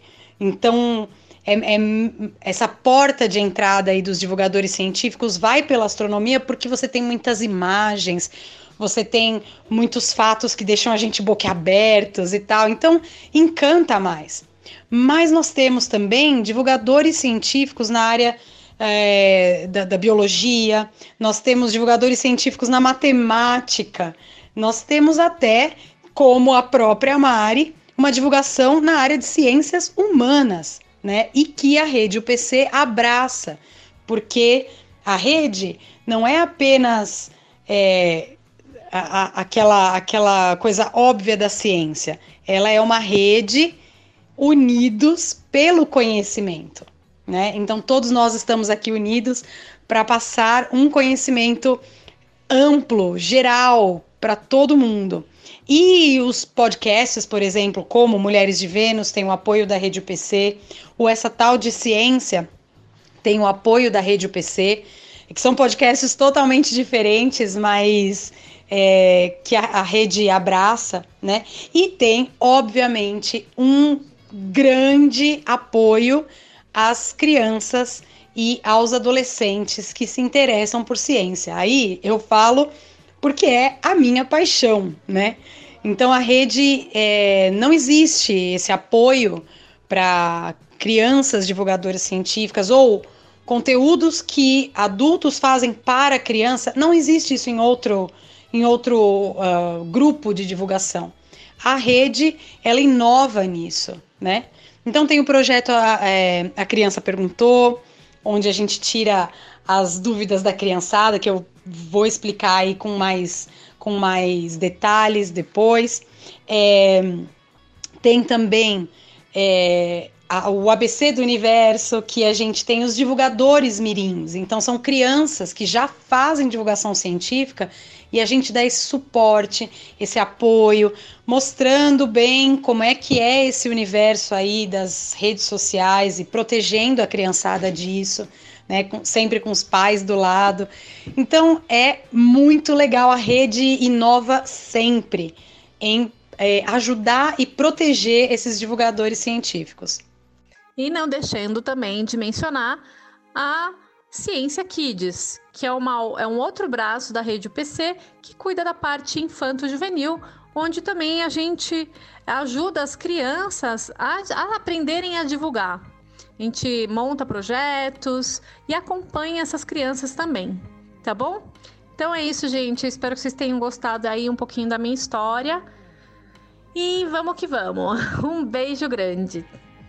Gente, eu descobri que a Dani é dentista semana passada e eu tô de boca aberta. É... Que trabalho maravilhoso de divulgadora da ciência, né? É... A Dani, tadinha, ela tem que me aguentar, sempre sou a última a gravar e depois ela tem que editar o podcast, né? Eu dou uma dor de cabeça para ela. Mas que trabalho maravilhoso, assim, é, de divulgação da ciência. E para mim eu só tenho o que aprender, porque realmente divulgação da ciência é uma área muito nova para mim, é uma área que, que eu acho que, que a gente precisa realmente, né, como cientista, entrar de cabeça. E eu quero muito isso e tô, tô já fazendo aqui os chamados aqui para poder contactar a Dani no futuro aí. Ai, Débora, obrigada. É, eu sempre gostei dessa parte de biológicas, né? Então, eu fui para a área da odontologia, pensando também num, numa profissão que me desse tempo para cuidar dos meus filhos e é, trabalhar no consultório. E eu tenho uma madrinha, né, que é a irmã da minha mãe, que ela é dentista, então eu via muito ela podendo fazer as coisas dentro de casa e trabalhando, né? Mas uh, a minha vida foi um pouco mais tumultuada que a dela, porque eu me mudei parar, né? E, e dar conta do recado não é fácil depois que você tem filhos. Mas eu, eu gosto muito da área de ciências. E agora eu tô me apaixonando, que nem eu falo para vocês, é, tô conhecendo a área mais a fundo de física, porque eu não tive uma física muito boa na escola, no ensino médio, sabe? Eu gostei, eu aprendi a gostar de física no cursinho, só para vocês terem uma ideia. O professor de cursinho dava era um teatro, sabe, a aula dele. Eu me apaixonei por física nessa rápido, né? Porque aí eu já entrei na faculdade e não tive mais o contato. Agora que eu tô aqui com vocês, conhecendo esse esse monte de gente aí, professores e professoras de física, da área de química, é muito gostoso. A Mari, da área de humanas, de linguística, enfim, é uma troca genuína, né? Essa que a gente tem. Então, saiba, Débora, que você pode contar comigo. Não se preocupe com o horário. a gente conversa, a gente dá um jeitinho aí, tá? E se você quiser montar alguma coisa aí, pode contar comigo. Eu dou uma força também para montar página, podcast. E fica aí também o convite para você entrar com a gente aí na rede UPC, que também dá um, uma ajuda na página e ensina bastante coisa, tá bom? Valeu! Ai, Dani, é, eu vou melhorar com o horário. Eu sei, eu sei que é pesado, eu passo muito do horário. Mas é pandemia, quarentena, né? A vida fica uma loucura. Mas eu estou muito contente pelo convite e eu espero que logo, logo a gente tenha aí parcerias, tá? Obrigada. Ah, então, Deb, que legal que você topou. Fico muito feliz que você vai estar com a gente.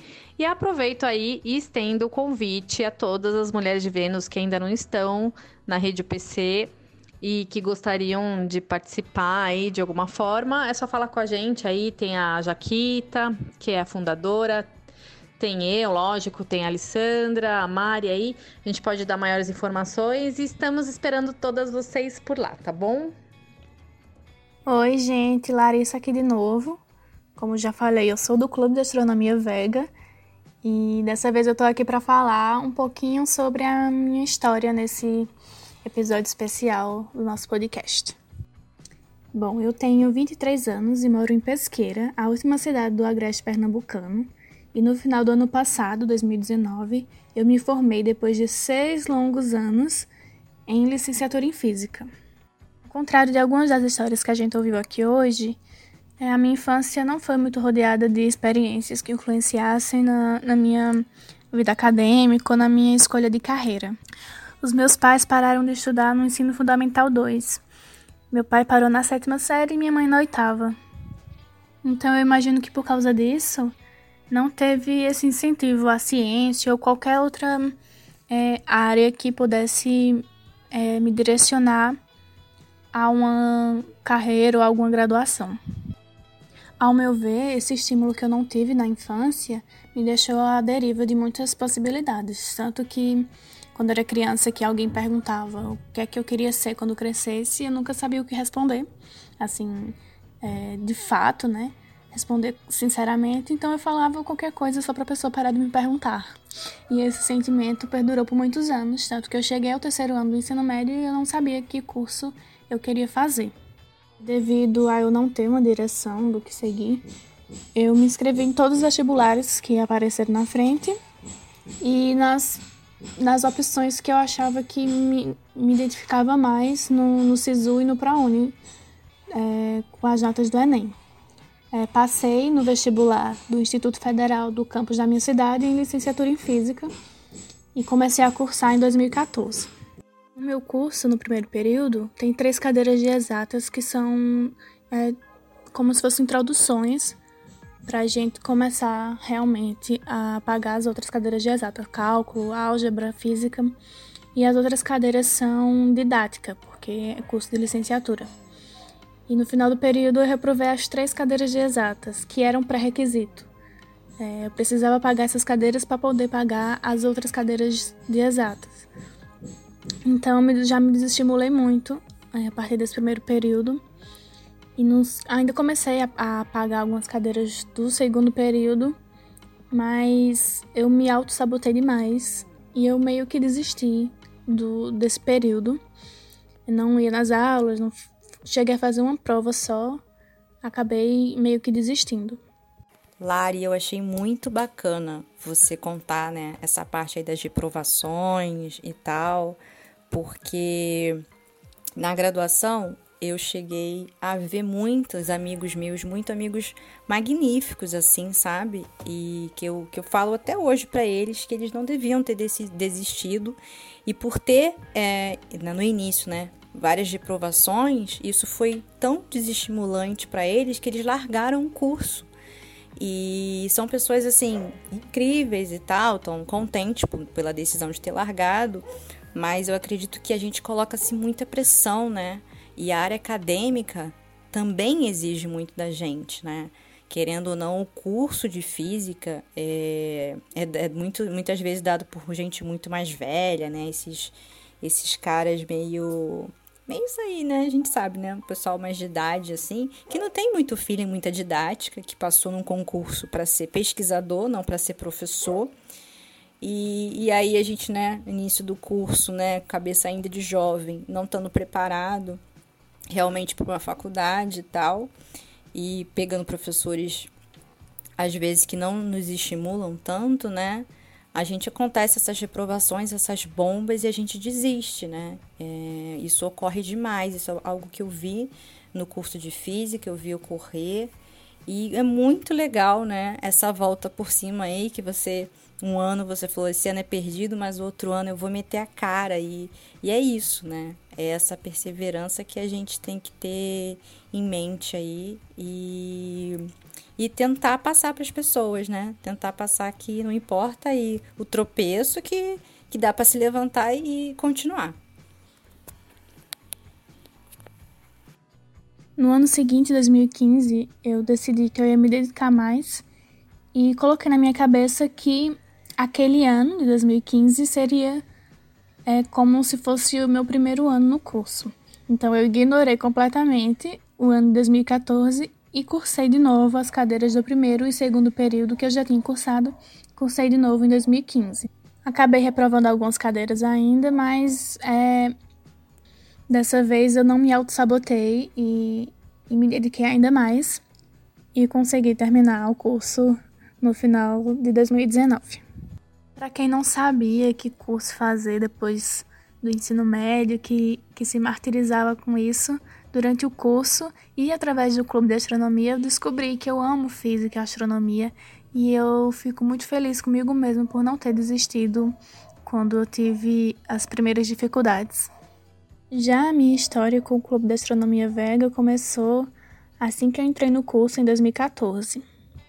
Antes e falar da minha história com o clube, né, eu queria fazer um resumão aqui sobre o que é o clube para quem está ouvindo e não conhece.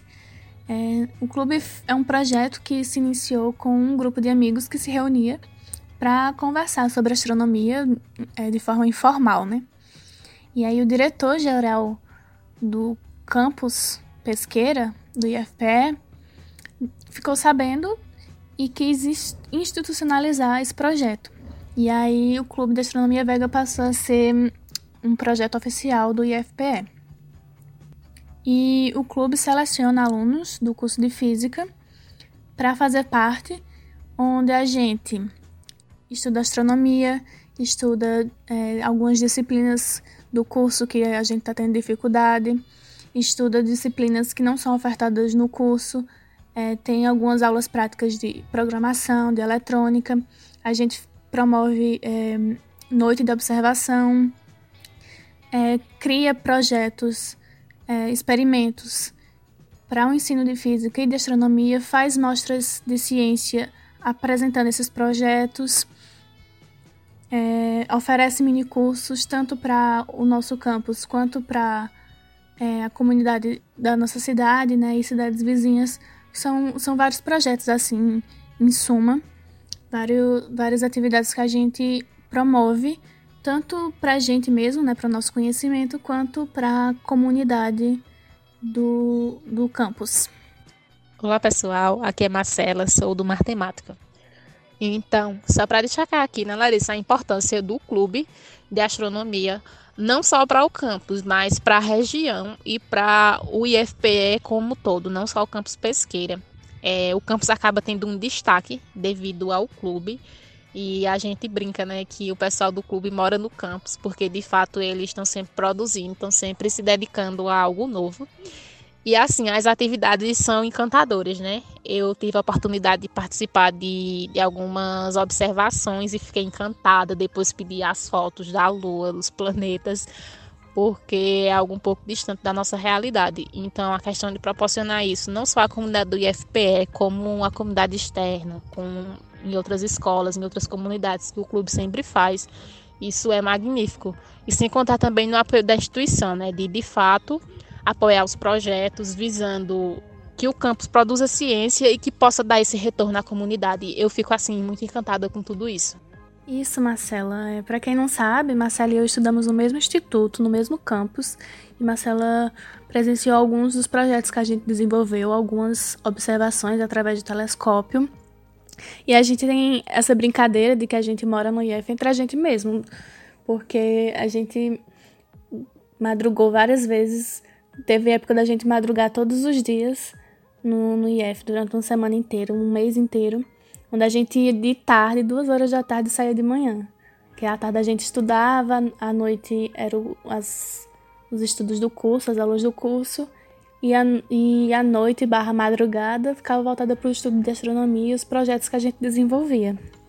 E de fato, o apoio da, da gestão, do, da direção do campus é essencial, porque a gente consegue é, desenvolver vários projetos, como eu já mencionei, e a gente traz também retorno para o campus, porque recentemente a gente conseguiu uma parceria com o Observatório Nacional, onde a gente gerencia uma das câmeras de monitoramento de pequenos corpos, que no Observatório Nacional tem essa área de estudo lá. E a gente conseguiu essa parceria para ficar responsável por uma das câmeras de monitoramento. E a gente também recentemente entrou para o núcleo de astronomia do IFPE, porque antes disso a gente era só um projeto do campus pesqueira, agora a gente faz parte do núcleo de astronomia do IFPE. E é muito gratificante, realmente. Então eu conheci o Clube de Astronomia Vega quando alguns membros passaram nas salas de aula logo no começo do meu primeiro período para apresentar o projeto e convidar os interessados a se inscrever no, no edital que eles iam publicar para fazer parte do clube. Eu me interessei imediatamente e não quis me inscrever em nenhum outro projeto que tinha disponível no campus porque eu estava focada no Clube de Astronomia Vega. Para fazer parte do clube, precisava fazer um, uma prova é, de conhecimento de astronomia, onde eles divulgavam os assuntos no edital. E durante esse processo de publicação de edital, de, de período de inscrição, de preparação para a prova, até chegar ao dia da prova, depois da prova também tinha uma entrevista, durante todo esse processo, eu observei um, um amigo meu que também se inscreveu para fazer parte do clube, estudando muito para fazer a prova. E eu via isso e eu achava que eu não tinha capacidade, sabe, de, de me dedicar a estudar e conseguir é, me sair bem na prova para poder entrar, fazer parte do clube. Então eu acabei desistindo, não lembro nem se eu, se eu cheguei a me inscrever, mas desisti.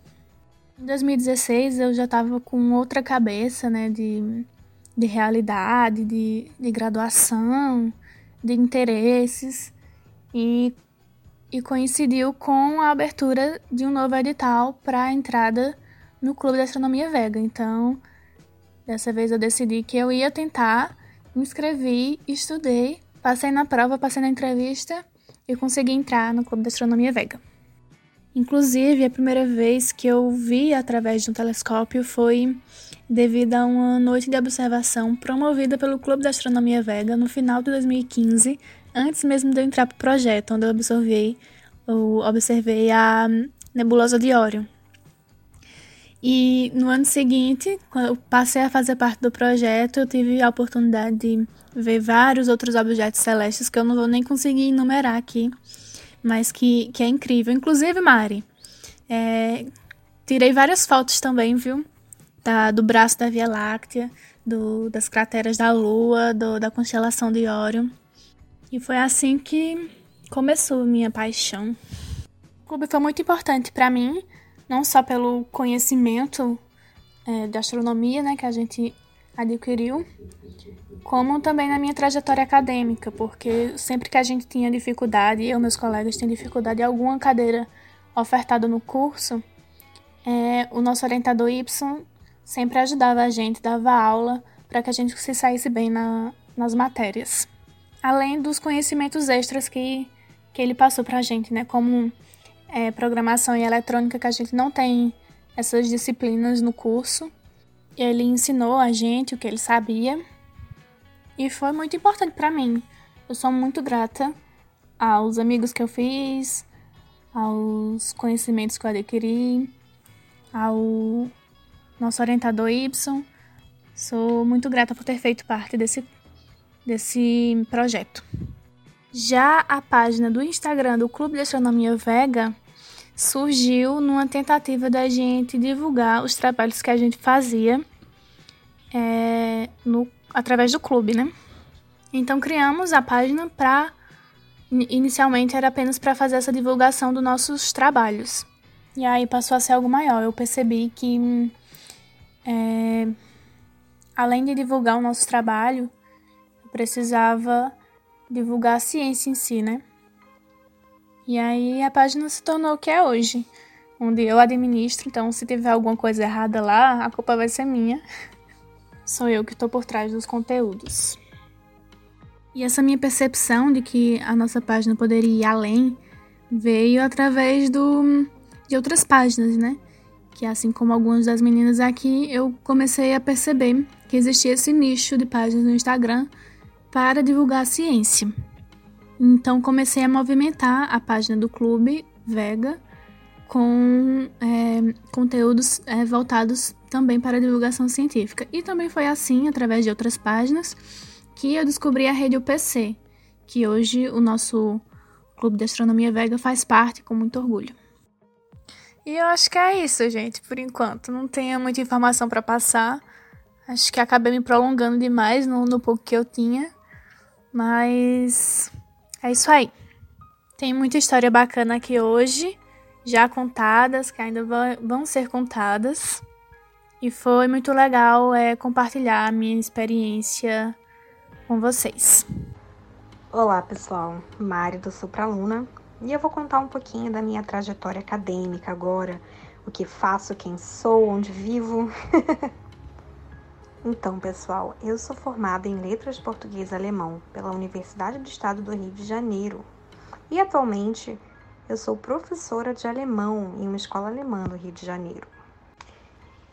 Em março desse ano, eu concluí o meu mestrado em Linguística Cognitiva e Aplicada ao Ensino de Línguas Estrangeiras E em 2017 eu concluí a minha especialização em alemão como ensino de alemão como língua estrangeira. Então eu atuo com é, ensino e aprendizagem de línguas né, há muito tempo e desenvolvi pesquisas nessas áreas, inclusive agora né, que eu concluí meu mestrado e acabei virando mestre em linguística cognitiva e linguística aplicada. Então eu não sou, eu não tenho formação só para dar aulas de alemão, né? Eu posso dar aulas de português, de literatura, literatura alemã, brasileira, portuguesa e língua alemã também. Mas por questão assim de, de me especializar em algo, eu optei por dar aulas de alemão como língua estrangeira. Mas, e além disso, eu também posso atuar na área da linguista, de linguística, porque eu, hoje em dia, depois que eu acabei o mestrado, eu sou linguista também. Então, é, eu tenho essa formação hoje em dia, né, de professora de alemão e linguista. E durante o mestrado, eu me ocupei com pesquisas dentro da área de interculturalidade, né, cultura, ensino de cultura e trabalho com aspectos culturais em sala de aula de língua estrangeira e tentei mostrar durante a minha pesquisa a importância de se trabalhar é, com esses aspectos culturais para a gente desfazer alguns estereótipos, alguns clichês e alguns preconceitos com relação à língua alvo, no caso, a minha, a língua de, de que eu ensino, né, o alemão.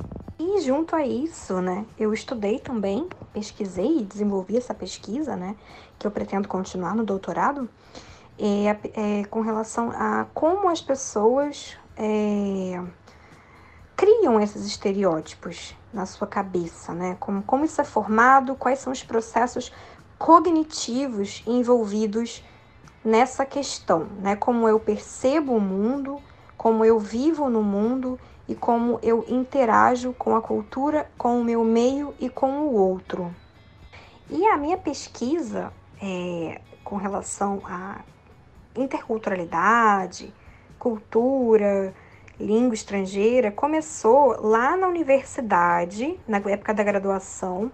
Eu desenvolvi mais ainda durante a minha especialização, que eu também sou especialista, eu fiz especialização em, em ensino de alemão como língua estrangeira e desenvolvi a seguinte pesquisa: música como manifestação cultural em sala de aula, para você tentar usar a música como uma, como uma forma de desconstruir determinados clichês. E aí, disso daí, surgiu uma pesquisa maior que eu desenvolvi no mestrado. Nossa, Mari, eu adoro música. Eu super, é, super me imaginei aí, vendo esse o seu estudo aí, né? É, a música no meio, no meio acadêmico, né? Esse estudo aí que você fez. Perfeito. Adorei, Mari. Mas como tudo isso começou? Por que, que eu quis estudar alemão, né, gente? Por que, que eu me formei em letras de português e alemão e sigo até hoje atuando nessa área? Então, eu comecei com 14 anos. Eu sempre fui apaixonada por história, né? Então, eu lia muitos livros de, né, da, da época, de épocas diferentes da história. E eu era literalmente a menina que roubava livros né, na biblioteca. Eu pegava o livro, lia, lia, lia, comprava um monte de livro. Era assim, né? E a Alemanha a gente sabe que está aí presente em, em grandes fatos históricos da nossa história mundial, né? Então eu comecei a estudar alemão com 14 anos, mostrei interesse porque eu ouvi uma música também em alemão, achei o idioma lindo. E também lia muitos livros, a Alemanha estava ali e eu queria muito conhecer Berlim, tinha aquela coisa, né? Aquele sonho de adolescente, né? Então, comecei a estudar alemão com 14 anos e comecei a tomar uma paixão enorme pelo idioma. Não parava de estudar, eu estudava 24 horas por dia se deixasse. E aí, durante né, o ensino médio, eu fui tomando tanto gosto pela, pela língua alemã que eu comecei a cogitar, pensar em estudar letras na universidade para ter contato com, com o alemão e eu queria ensinar alemão. Né? Eu tive uma professora muito importante para mim que me motivou muito e ela sempre me elogiava muito pelo meu desempenho na língua alemã e ela começou a me, me pedir né, para eu dar aula para alguns alunos dela para ajudar. né? Ah, dá um apoio para um aluno aqui, um aluno ali. Nessa eu fui começando a ensinar aqui e ali, com uns 16 anos, 17 anos, e fui tomando gosto pelo ensino de línguas, né? E aí eu bati o martelo e decidi, vou fazer letras português e alemão na UERJ, né? Porque eu comecei a estudar letras, eu comecei a estudar, eu fiz, eu fiz, eu comecei a fazer o curso de alemão, né? Na UERJ, e eu queria fazer português e alemão na UERJ, né? Que é a Universidade Estadual aqui do Rio de Janeiro. Então, entrei para a UERJ e comecei, né, o meu curso de graduação. Só que como eu já entrei na universidade, já sabia a língua alemã, eu comecei a dar aula logo cedo, né? Comecei a dar aula em sala de aula para turmas enormes aos meus 18 anos de idade, assim que eu entrei na universidade. Né? Porque lá tem um programa de estágio, né? Que é num curso chamado Línguas para a Comunidade, que é para quem está se formando em letras atuar, para ganhar experiência. Como eles estavam precisando de professor, eu já sabia a língua, eles me deram essa chance. E para mim foi excelente, né? Porque eu consegui. É... Porque eu consegui me dedicar bastante e aprender e ganhar muita experiência né, no ensino de línguas. O mais emocionante para mim foi no momento que eu que a minha sala de aula com os meus alunos era exatamente a sala de aula que eu tinha aula de alemão aos meus 14 anos. Então eu olhava para tava ali, né, troquei de posições, né, de aluna virei professora, né? Saí da posição de estar sentada na cadeira e passei para a posição daquela da frente do quadro, atrás da mesa do professor, e eu olhava lá para os meus alunos pensando, meu Deus, eu estive ali, né? Então, para mim foi muito emocionante, né? E aí foi basicamente isso, né? Eu me formei aos 22 anos, né? E já saí com uma bagagem enorme, porque eu já tinha dado tanta aula dos meus 18 aos 22. E aí comecei a dar aula numa escola aqui do Rio de Janeiro, bilíngue, né, alemã né, para adolescentes, ensino médio, é, e também curso para adultos. Então, né? Então foi maravilhoso para mim. E aí foi vindo, né? Pesquisas, né? Eu nunca saí da universidade. Então eu acabei graduação, fui para especialização, fui para o mestrado e aguardo agora poder entrar no doutorado, né? Então, assim, eu sempre estou desenvolvendo pesquisas na área de ensino de línguas, porque eu adoro, né? Eu não saio da universidade e eu acho que é, a pesquisa precisa estar ligada à prática. Então, ao mesmo tempo que eu estou em sala de aula colocando em prática aquilo que eu pesquiso e aquilo que outros teóricos pesquisam, né, eu acho isso fundamental, unir teoria e prática. Então, é o que eu tento fazer desde que eu me tenho por gente né, em vida acadêmica. E vocês devem estar se perguntando, mas Mariana também faz coisas de astronomia na internet, né? Astrofotografia. Pois é, gente, isso aí já é uma a Mari multifuncional aqui, né? Então, gente, de formação eu já expliquei para vocês. Só que eu tenho hobbies também, né? Eu fotografo há 10 anos paisagem, viagem, né? Comecei com 15 anos, na verdade vai fazer 11 anos que eu fotografo, gente, né? Eu estou com 26. Então eu sempre fotografei paisagem, sempre amei. Esse ano que eu de me descobri consegui entrar na astrofotografia. Então, eu desenvolvo projetos na internet, dei uma palestra recentemente, fiz uma live, né? Converso muito com o pessoal do Dicas sobre astrofotografia, né? Também tenho, também me dedico à fotografia, mas tudo como hobby, né? Então, é, essa é uma, uma outra área minha. E também, ano passado, quando eu comprei o meu primeiro telescópio da vida, que sempre foi o meu sonho, eu sempre amei astronomia, né? Então, com, acabei comprando meu primeiro telescópio e comecei a observar o céu, comecei a estudar astronomia, estudar o céu, e hoje eu me tornei divulgadora científica na área da astronomia, né? o que é engraçado. Então, eu sou autodidata em astronomia, né? Eu gosto bastante de ler sobre, de ver vídeos sobre, de estudar bastante sobre o assunto. Eu observo muito o céu, eu faço muita astrofotografia, tenho projetos com relação a isso também, né, para tocar. E, e é isso, né?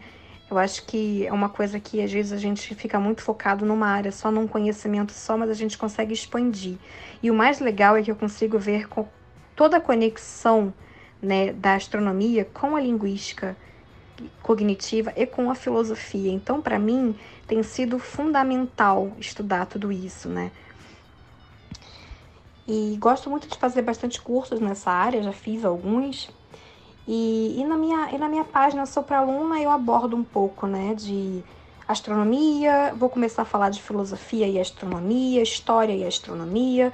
Eu vou tentar fazer uma conexão de conhecimentos agora, né? Porque eu adoro. E vou começar a falar mais também de astrofotografia para a galera. Então é isso, né? Então expliquei um pouquinho da minha formação, dos meus hobbies, né? Tenho hobby de fotografia e de astronomia, de astrofotografia, e eu atuo na internet com divulgação científica na área da astronomia. Também, né, fundei esse podcast Mulheres de Vênus, né, junto com a Dani, que me deu o maior apoio aqui e que edita aqui nossos áudios, maravilhosa. Né, que se não fosse ela, outra mulher incrível, esse podcast também não existiria, porque eu não teria tido é, é, aquela força para de montar isso aqui sozinha, né? Se não fosse aquele, aquele empurrãozinho da Dani, não. Vamos, eu edito, vamos fundar isso aí, gente. Tá aqui, firme e forte, com outras divulgadoras científicas também maravilhosas da área. Ai, Mari, para com isso. Eu que te agradeço de estar aqui com vocês e de ter ajudado você a realizar esse sonho aí. Agora a gente tem que se preparar aí para realizar o outro sonho, hein? Você não esqueceu, né? Tô de olho, viu? Ai, Dani, você vai fazer criar uma outra página para falar de ensino de alemão. É, pois é, porque a Dani é assim, né? Você fala uma coisa pra Dani, você, você quer motivação, você fala com a Dani. Chega assim de fininho, Oi, Dani. Tô pensando assim, ela, você nem fala o que tá pensando, e ela, vai, cria. Pô, Dani, vamos lá, vamos, vamos vendo, vamos vendo se eu crio essa página aí de divulgação de linguística e de língua alemã. Vai que dá certo, né? Ô, Mari, você tem razão sobre a Dani, viu? É, lá no Estimulando Universos, no Instagram, eu faço duas lives semanais. Uma que é ajudando a criançada a estudar para a Olimpíada Brasileira de Astronomia e Astronáutica. Então eu respondo as questões da prova, mostro como é que funciona, né, todo todo o esquema de fazer uma prova da OBA, é, comento gabarito, enfim. E a Dani sempre estava ali na, no chat, no Instagram, é, sempre ali participando. Um dia ela me vem e diz: Ah, Eli, seria tão legal se você fizesse alguma coisa assim para adulto, né? Para gente aprender um pouco mais de astronomia. E eu relutando, relutando. Bom, resumo. A segunda live que eu arrumei lá pro canal, lá pro, pro perfil do, do Instagram, foi as lives de sábado à noite, para falar de sistema solar, pegando mais a área que eu me aprofundo nos estudos, que é ciência planetária. Inclusive, é, penso em fazer pós nessa área. Então, todo sábado à noite eu faço uma live sobre o sistema solar, porque a Dani insistiu que eu fizesse alguma coisa para ajudar os adultos a entenderem um pouco de astronomia. Aí, Dani, tá vendo? É verdade, Ali, você tem razão. Nossa Senhora, eu não posso esquecer disso, não. a Alessandra é expert em ciências planetárias. Eu nunca vi alguém explicar tão bem e tão deliciosamente que nem a Ali explica sobre o sistema solar e para lá do sistema solar. E olha, gente, ai, olha, não tenho nem palavras. Eu tô sempre lá nas lives de sábado. Pode estar tá só eu lá, né, Ali? Tô lá, gente, olha, eu queria botar, eu já falei para ela, eu queria botar, Alessandra, em cima do cometa, nesse aí do Neowise agora, do C 2020 botar ela lá em cima para todo mundo ver a Alessandra. Oi, a Alessandra dá tchauzinho lá de cima e falar: Olha, essa daí manja muito, vocês estão perdendo. Vamos todo mundo para a live para vocês aprenderem sobre os planetas, para vocês, pra vocês é, se apaixonarem, terem é, gosto pela coisa, porque é muito delicioso ouvir ela falando. É, muita, é muito conhecimento junto e muita humildade em explicar. E você percebe que a pessoa quer, tem vontade de querer que a pessoa aprenda, entendeu, gente? É isso aí, Eli. Ai, Dani, que gentileza. Muito gentil da sua parte esse, esses elogios. Muito obrigada, agradeço mesmo. É só, sabe, é passar para frente todo todo estímulo, todo, todo o amor que me foi passado pela astronomia, né? E, e tentar levar isso para todo mundo. Eu sei como foi importante para mim ter alguém apaixonado e com brilho nos olhos, falando para mim as coisas e me estimulando, que nada mais justo do que agora eu passar essa experiência para frente, né? E transformar um pouquinho, nem que seja bem pouquinho, a visão que as pessoas têm sobre, uh, sobre o seu papel no universo, né? É, e você cumpre esse papel, Ali, muito bem. O nome da sua página já diz tudo. Estimulando universos, estimulando as pessoas, estimulando as crianças a terem esse brilho nos olhos. Eu estou tendo o meu brilho agora, porque te conheci agora e tive, graças a Deus, o, o prazer de te conhecer e conhecer sua página e todas essas pessoas maravilhosas a qual, ao qual a gente está falando aqui, né, no podcast, de, de dar essa oportunidade às pessoas. Hum, olha, muito sucesso, parabéns pelo seu trabalho. Ah, então foi Dona Dani que deu, a, que deu aí, né, a força para a live do Sistema Solar, que essas lives são maravilhosas, gente. Quem, quem tá aqui acompanhando nossos episódios, gente, estimulando universos lá no Instagram. Essas lives são muito boas. É, tá desde o comecinho, vendo desde o primeiro lá episódio, tô vendo as lives da Alessandra. É, não, poxa, ter a Dani aqui com a gente, é nossos trabalhos vão, pra, vão, vão ser mega impulsionados, né? Porque a gente só fala uma coisinha e do nada a gente fica relutante, como eu estou relutante de criar a página, porque eu tô com medo de não ter tempo. Mas se depender de, de, de, de da força que a Dani tá me dando, eu vou criar agora. vou, vou acabar esse áudio e vou criar. Ah, vai criar mesmo. Vai criar. Então vamos abrir agora a campanha um nome para a página nova de idiomas da Mari, que eu acho que só o nome não é problema, dona Mari.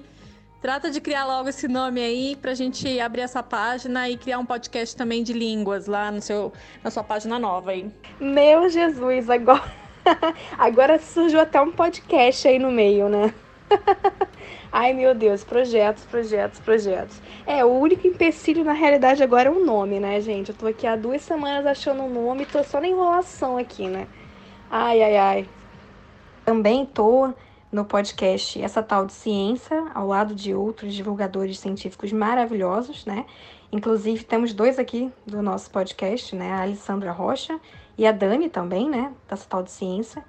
E para mim é um desafio muito grande, porque é um desafio de estudar muito diversas áreas do saber, porque lá a gente fala de tabela periódica, a gente fala de nebulosas, a gente fala de, de cosmologia. Então, são coisas que fogem completamente da minha área de formação, mas que me fazem abrir a cabeça para coisas novas, né? E que eu me apaixono a cada dia que passa.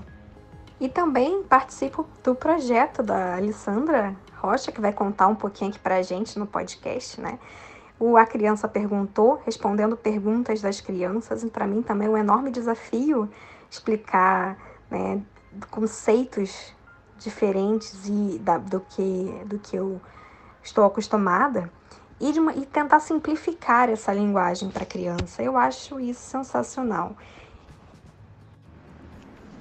Ah, verdade. Não vamos esquecer do projeto A Criança Perguntou. Exatamente isso. Esse projeto é, uh, é o coração do, do meu trabalho, né? É, eu recebo muitas perguntas na sala de aula, né? Principalmente nas aulas que eu dou de astronomia, eles têm muitas perguntas. São crianças ali de 6 a até 15 anos que estão super ligados e querem saber o porquê das coisas. A gente sabe, né, que conforme eles vão crescendo, culpa nossa, culpa dos adultos, eles vão perguntando menos, a gente acaba instruindo, né? Inconscientemente, que na verdade eles não têm que perguntar tanto assim, pergunta inconveniente, pergunta enche a cabeça do adulto de coisas. E na própria escola também é, é desencorajado, né?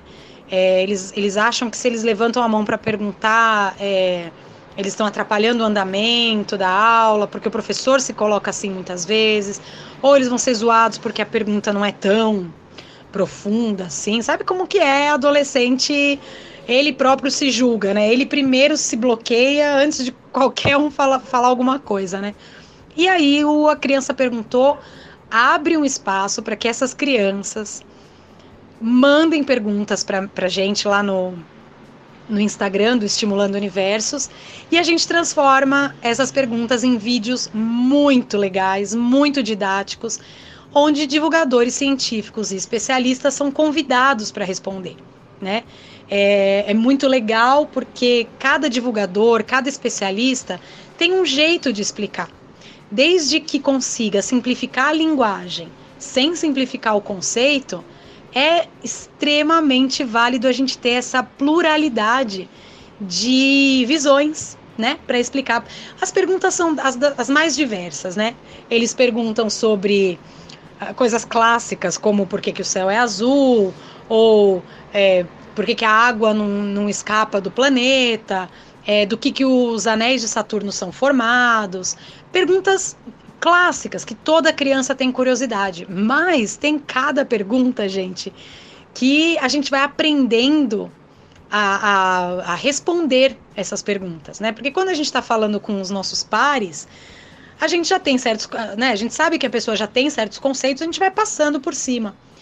Mas quando a gente vai é, simplificando um pouco a linguagem, a gente percebe que a gente precisa de mais instrumentos para que a criança consiga chegar naquele, naquela resposta que ela está buscando.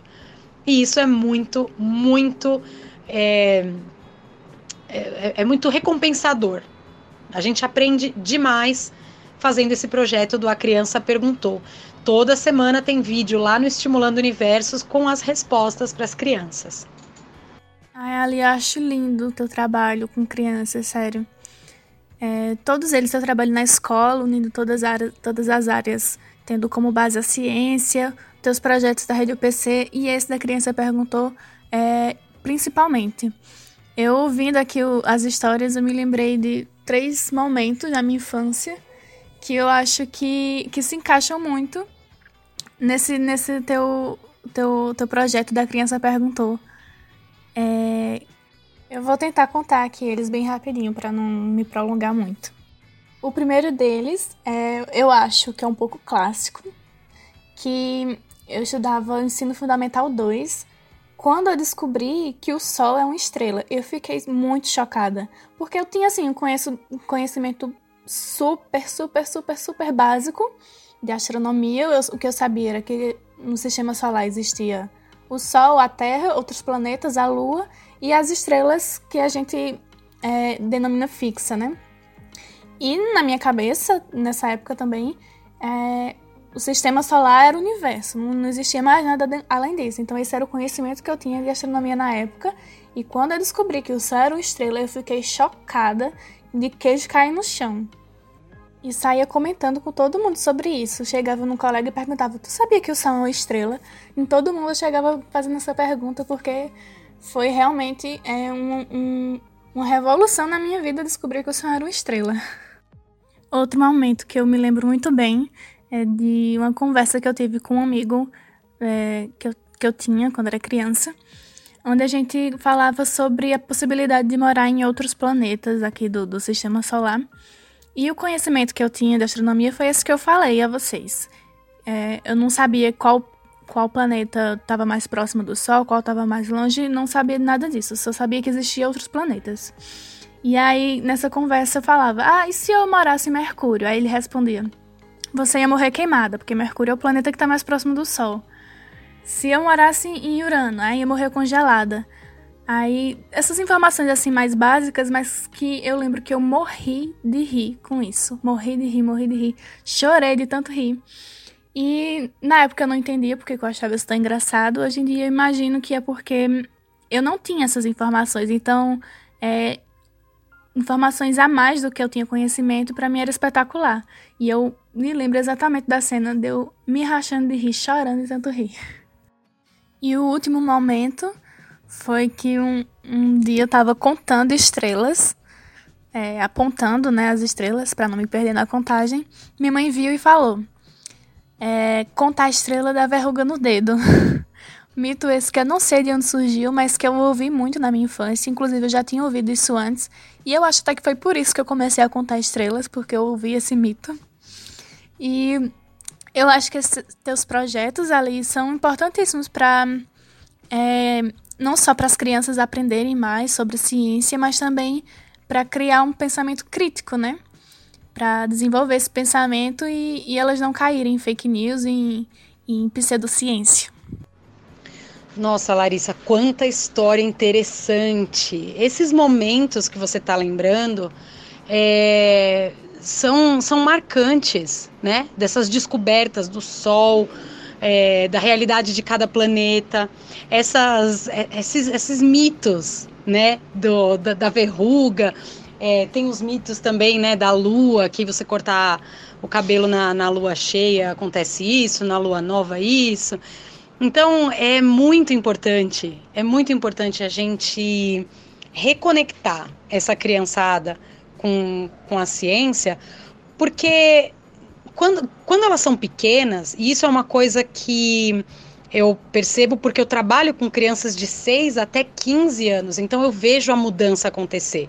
Quando elas são pequenas, é, não existe a separação entre elas e a ciência. Tudo é uma coisa só para elas. Elas vivem metodologia científica.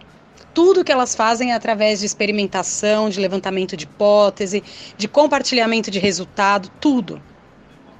Quando elas vão crescendo, e é o que eu falo, né? Falei antes e falo sempre, culpa nossa, adultos. Nós vamos compartimentando o conhecimento.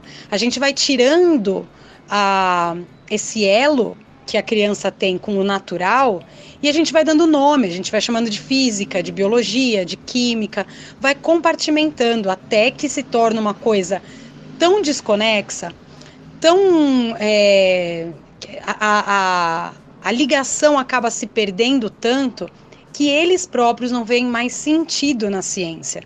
E aí começa o tal do desinteresse, né? Então, eu costumava dizer que meu trabalho aproximava as crianças da ciência. Hoje, eu penso diferente.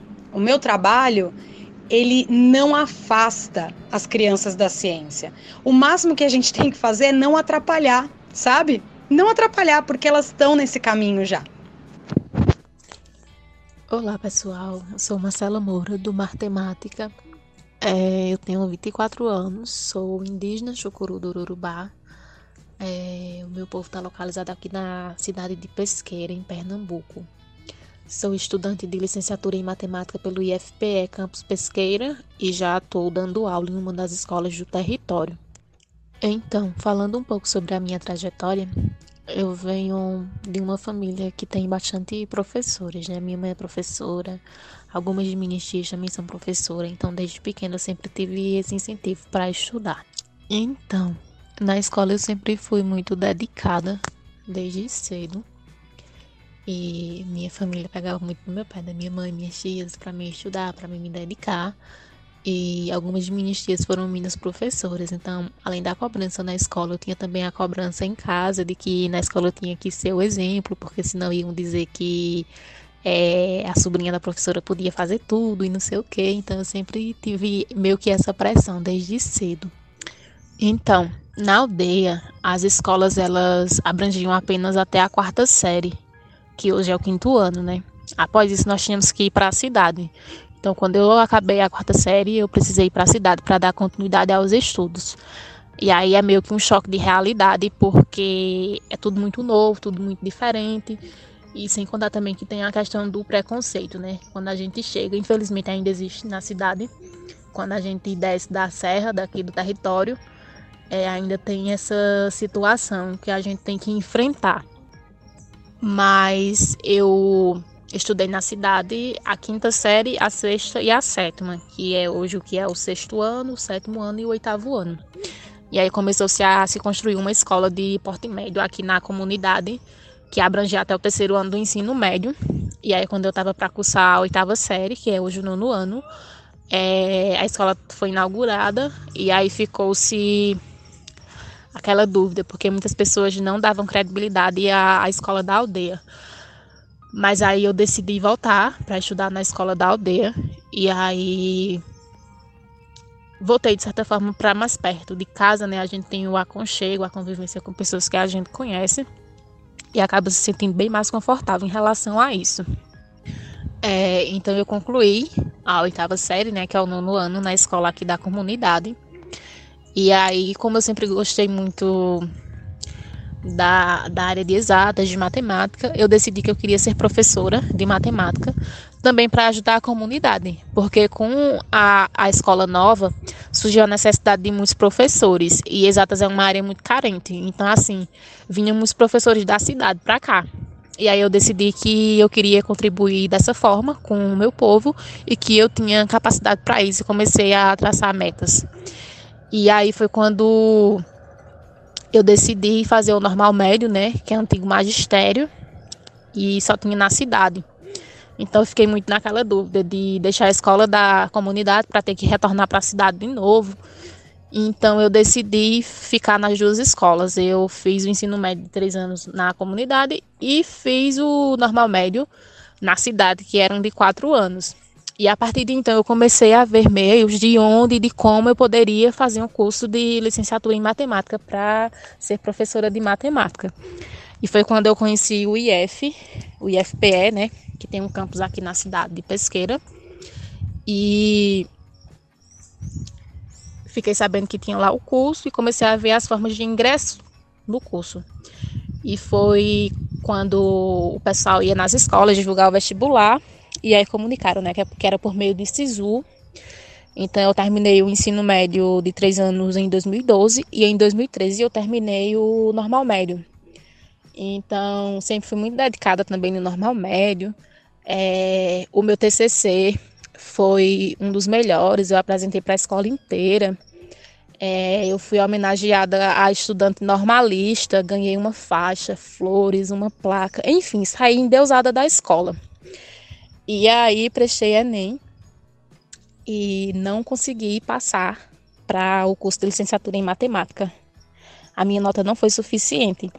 E aí foi meio que uma rasteira, né? Porque eu saio do normal médio endeusada, como uma das melhores alunas, como uma aluna de destaque. E aí eu não consigo obter uma boa nota no Enem para ingressar no curso que eu queria.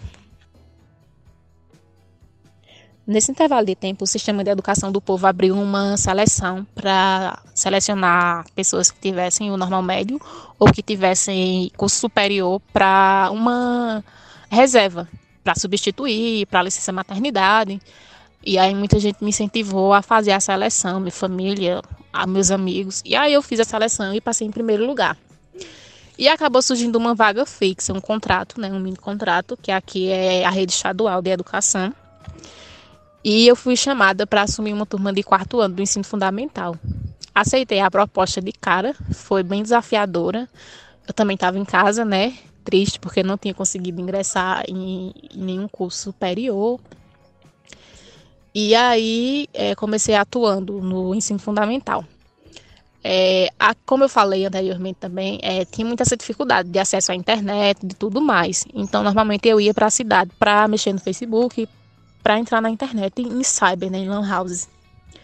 E aí um dia eu estava no Facebook e eu acabei vendo a publicação de um blog da cidade é, avisando que tinha vagas remanescentes do curso de licenciatura em matemática no IFPE para quem tinha feito o Enem.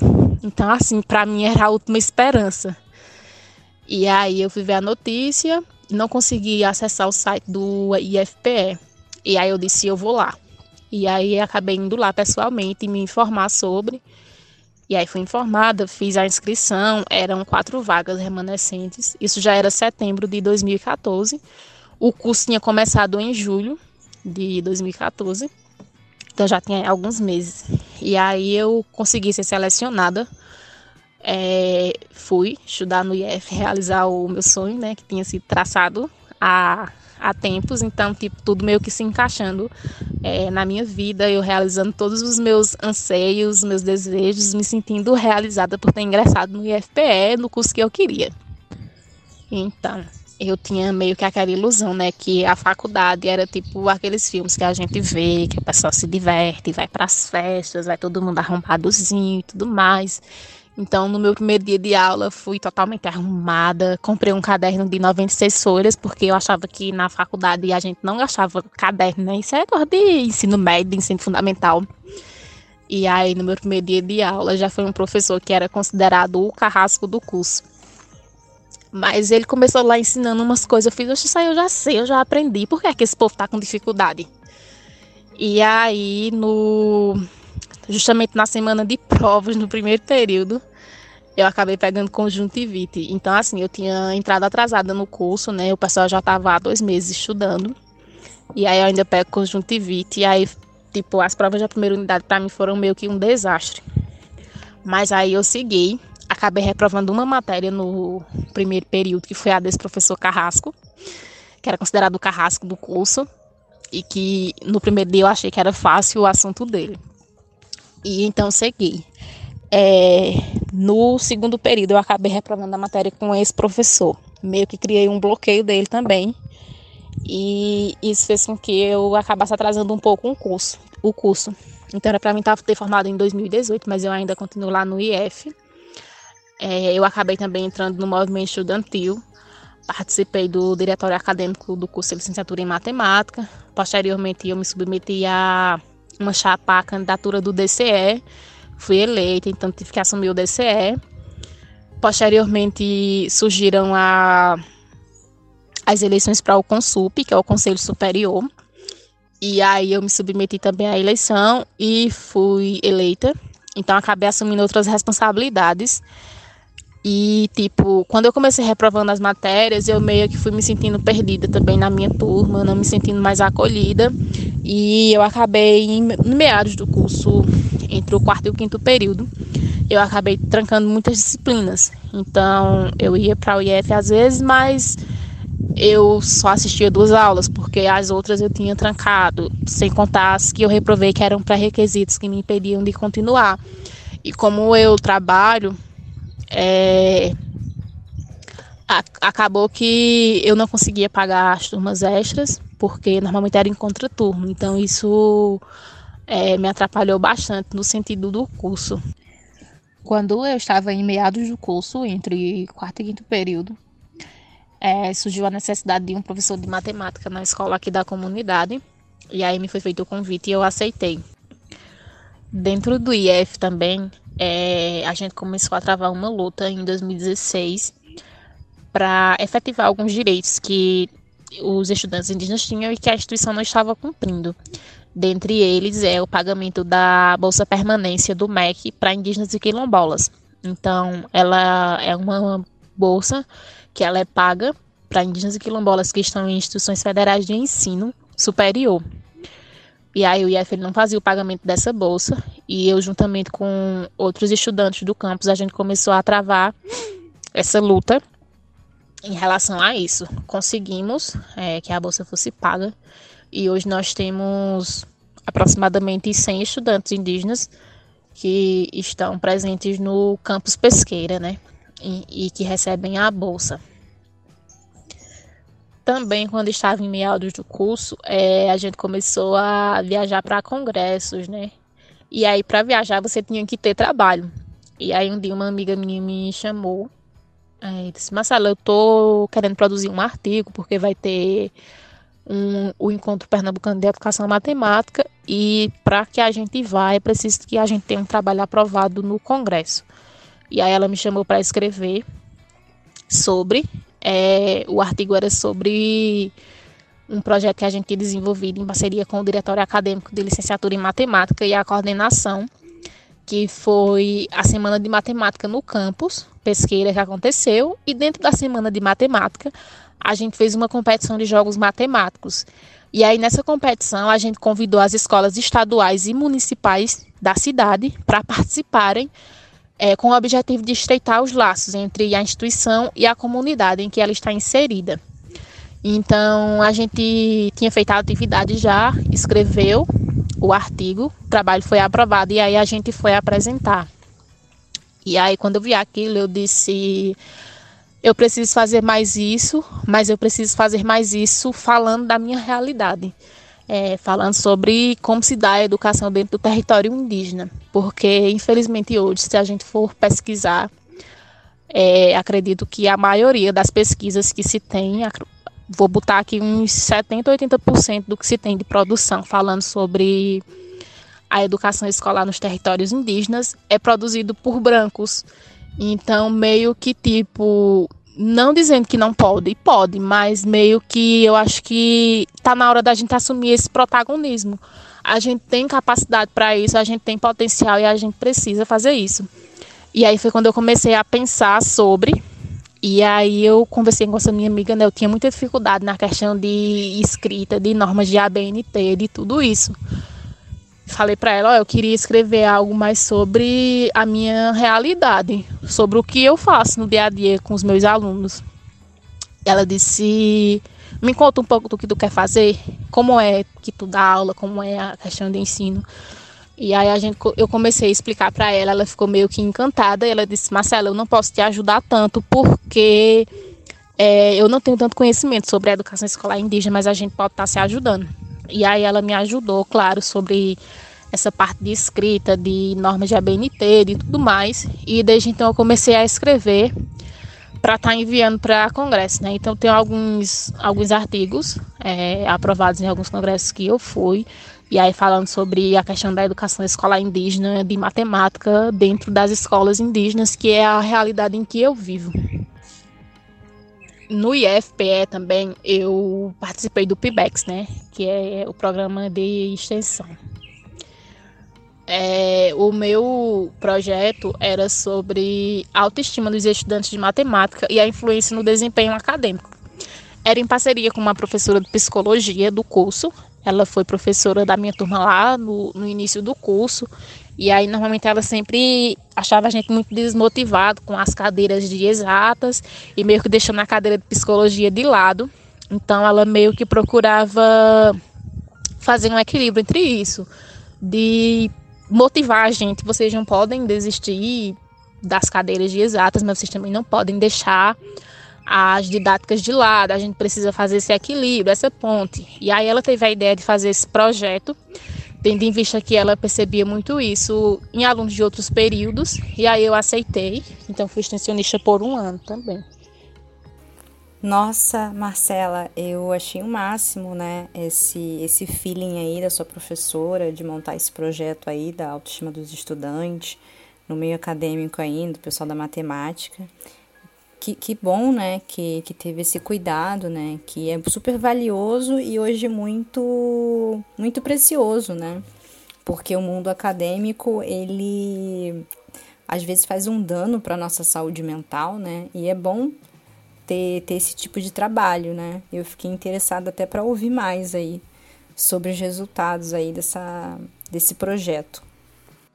Então, era para me formar agora, em dezembro de 2020, depois de todos esses percalços e entraves e reprovações, matérias trancadas.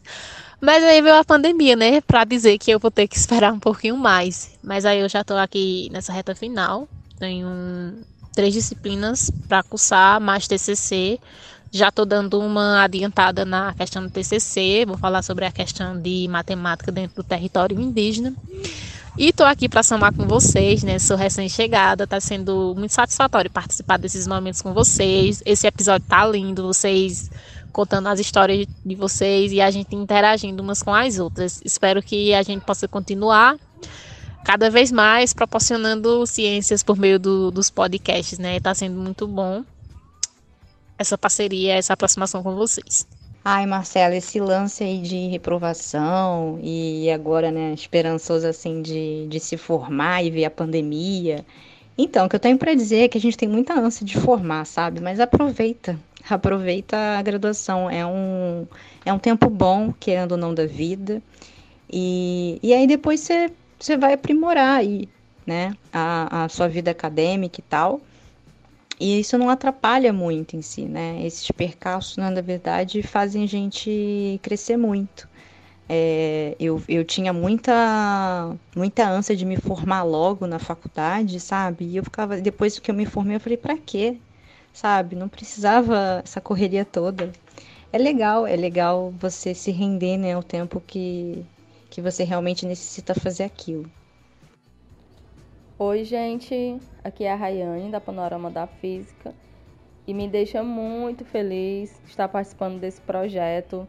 As histórias de vocês, mulheres de Vênus, me inspiram bastante e eu tenho certeza que com esse episódio também vamos estar inspirando tantas outras pessoas. Então, falando um pouco de mim, da minha trajetória, eu sempre fui uma criança muito curiosa, aquele clichê mesmo de querer abrir alguns eletrônicos, algumas coisas para ver como, como é a estrutura interna, mesmo sem entender como funcionavam os circuitos, essas coisas. E isso foi, foi algo que até hoje, quando eu olho para trás, eu vejo que era diferente das outras crianças, dos meus irmãos, porque a gente tem essa curiosidade inata né, na infância, que é maravilhosa. Mas por um motivo ou outro, que eu, eu até hoje eu não consigo entender, porque eu não, diferente um pouco das meninas, daqui das mulheres de Vênus, algumas meninas, tantas outras, né, que eu já vi, tiveram realmente incentivo em casa. Eu não não nasci em um ambiente que proporcionasse realmente esse ceticismo científico, essa busca pelo conhecimento. Minha família é muito humilde, a gente mora na periferia e é, como a gente sabe, as dificuldades do nosso país, né, a sobrevivência vem primeiro do que qualquer outra coisa. Então, sempre foi muito difícil. Essa, essas minhas questões me acompanharam durante toda a minha trajetória na faculdade. Eu tive muita dificuldade. Apesar de eu já ser um pouco mais acima da média na matemática do ensino médio, é, ainda a gente sabe dos, das lacunas que existem né, no nosso ensino público. Então, na faculdade eu tive que estudar muita, muita coisa sozinha, muita coisa para preencher, para e sempre estava me sentindo atrás nas disciplinas. E aí for, foram coisas que eu fui me acostumando mesmo, assim, de quando eu entrei, eu entrei para bacharelado em física e eu vi alguns outros colegas meus que vinham de, de super escolas aqui do estado, que já tinham visto cálculo diferencial um pouquinho no ensino médio. Eu não sabia nem o que era cálculo, não sabia nem que existia outra matemática, além daquelas, daquela que eu via nos livros, né? E foi, foi muito difícil, foi, eu tive recuos e avanços durante todo o curso, eu tranquei, eu troquei de modalidade. E hoje eu sou licenciada em Física, como mencionei anteriormente, Estou iniciando mestrado na parte acadêmica, é, na pesquisa de física. E paralelo a essa trajetória na academia, eu iniciei esse trabalho de divulgação científica não faz tanto tempo. É, aproveito aqui para agradecer o convite da Dani para participar das Mulheres de Vênus. Eu estou aprendendo bastante e principalmente nesse episódio onde a gente tem esse espaço para falar um pouco da gente também. Eu sou apaixonada por ciências no geral, por mais que a minha ênfase seja física e matemática. Afinal, vivemos a sociedade dos especialistas, né? A gente precisa ter essa formação mais específica, mas hoje o tempo um pouco, pouco tempo que tenho, a gente tenta, eu tento pesquisar um pouco sobre a matemática, os padrões por trás da música. A Mari que estuda linguística, é, eu, sou, eu, admiro bastante o trabalho que o Chomsky fez, né? Ele trouxe um pouco da lógica, o formalismo matemático para o estudo da língua. Eu acho magnífico essa, essa comunicação entre as áreas, principalmente áreas de humanas, tem as ciências sociais, né? Que a gente traz um pouco da estatística para estudar os modelos da sociedade. E minhas pretensões futuras, hoje eu estou com 28 anos, eu pretendo, daqui a uns anos, ter uma formação sólida, ser uma professora pesquisadora, estar tá atuando no ensino técnico, mas também aprender a cada vez mais a trabalhar com divulgação científica, a traduzir a linguagem científica para as outras pessoas, conversar com as pessoas da área e conversar com pessoas de outras áreas, conversar com o público leigo, com a sociedade. Ah, eu também faço um pouquinho das suas palavras as minhas, de poder passar o conteúdo para as pessoas, né, a maior parte das pessoas, de uma forma mais simples, mais com conteúdo, né, simples, mas não empobrecida. E nossa, muito bacana o que você dividiu com a gente.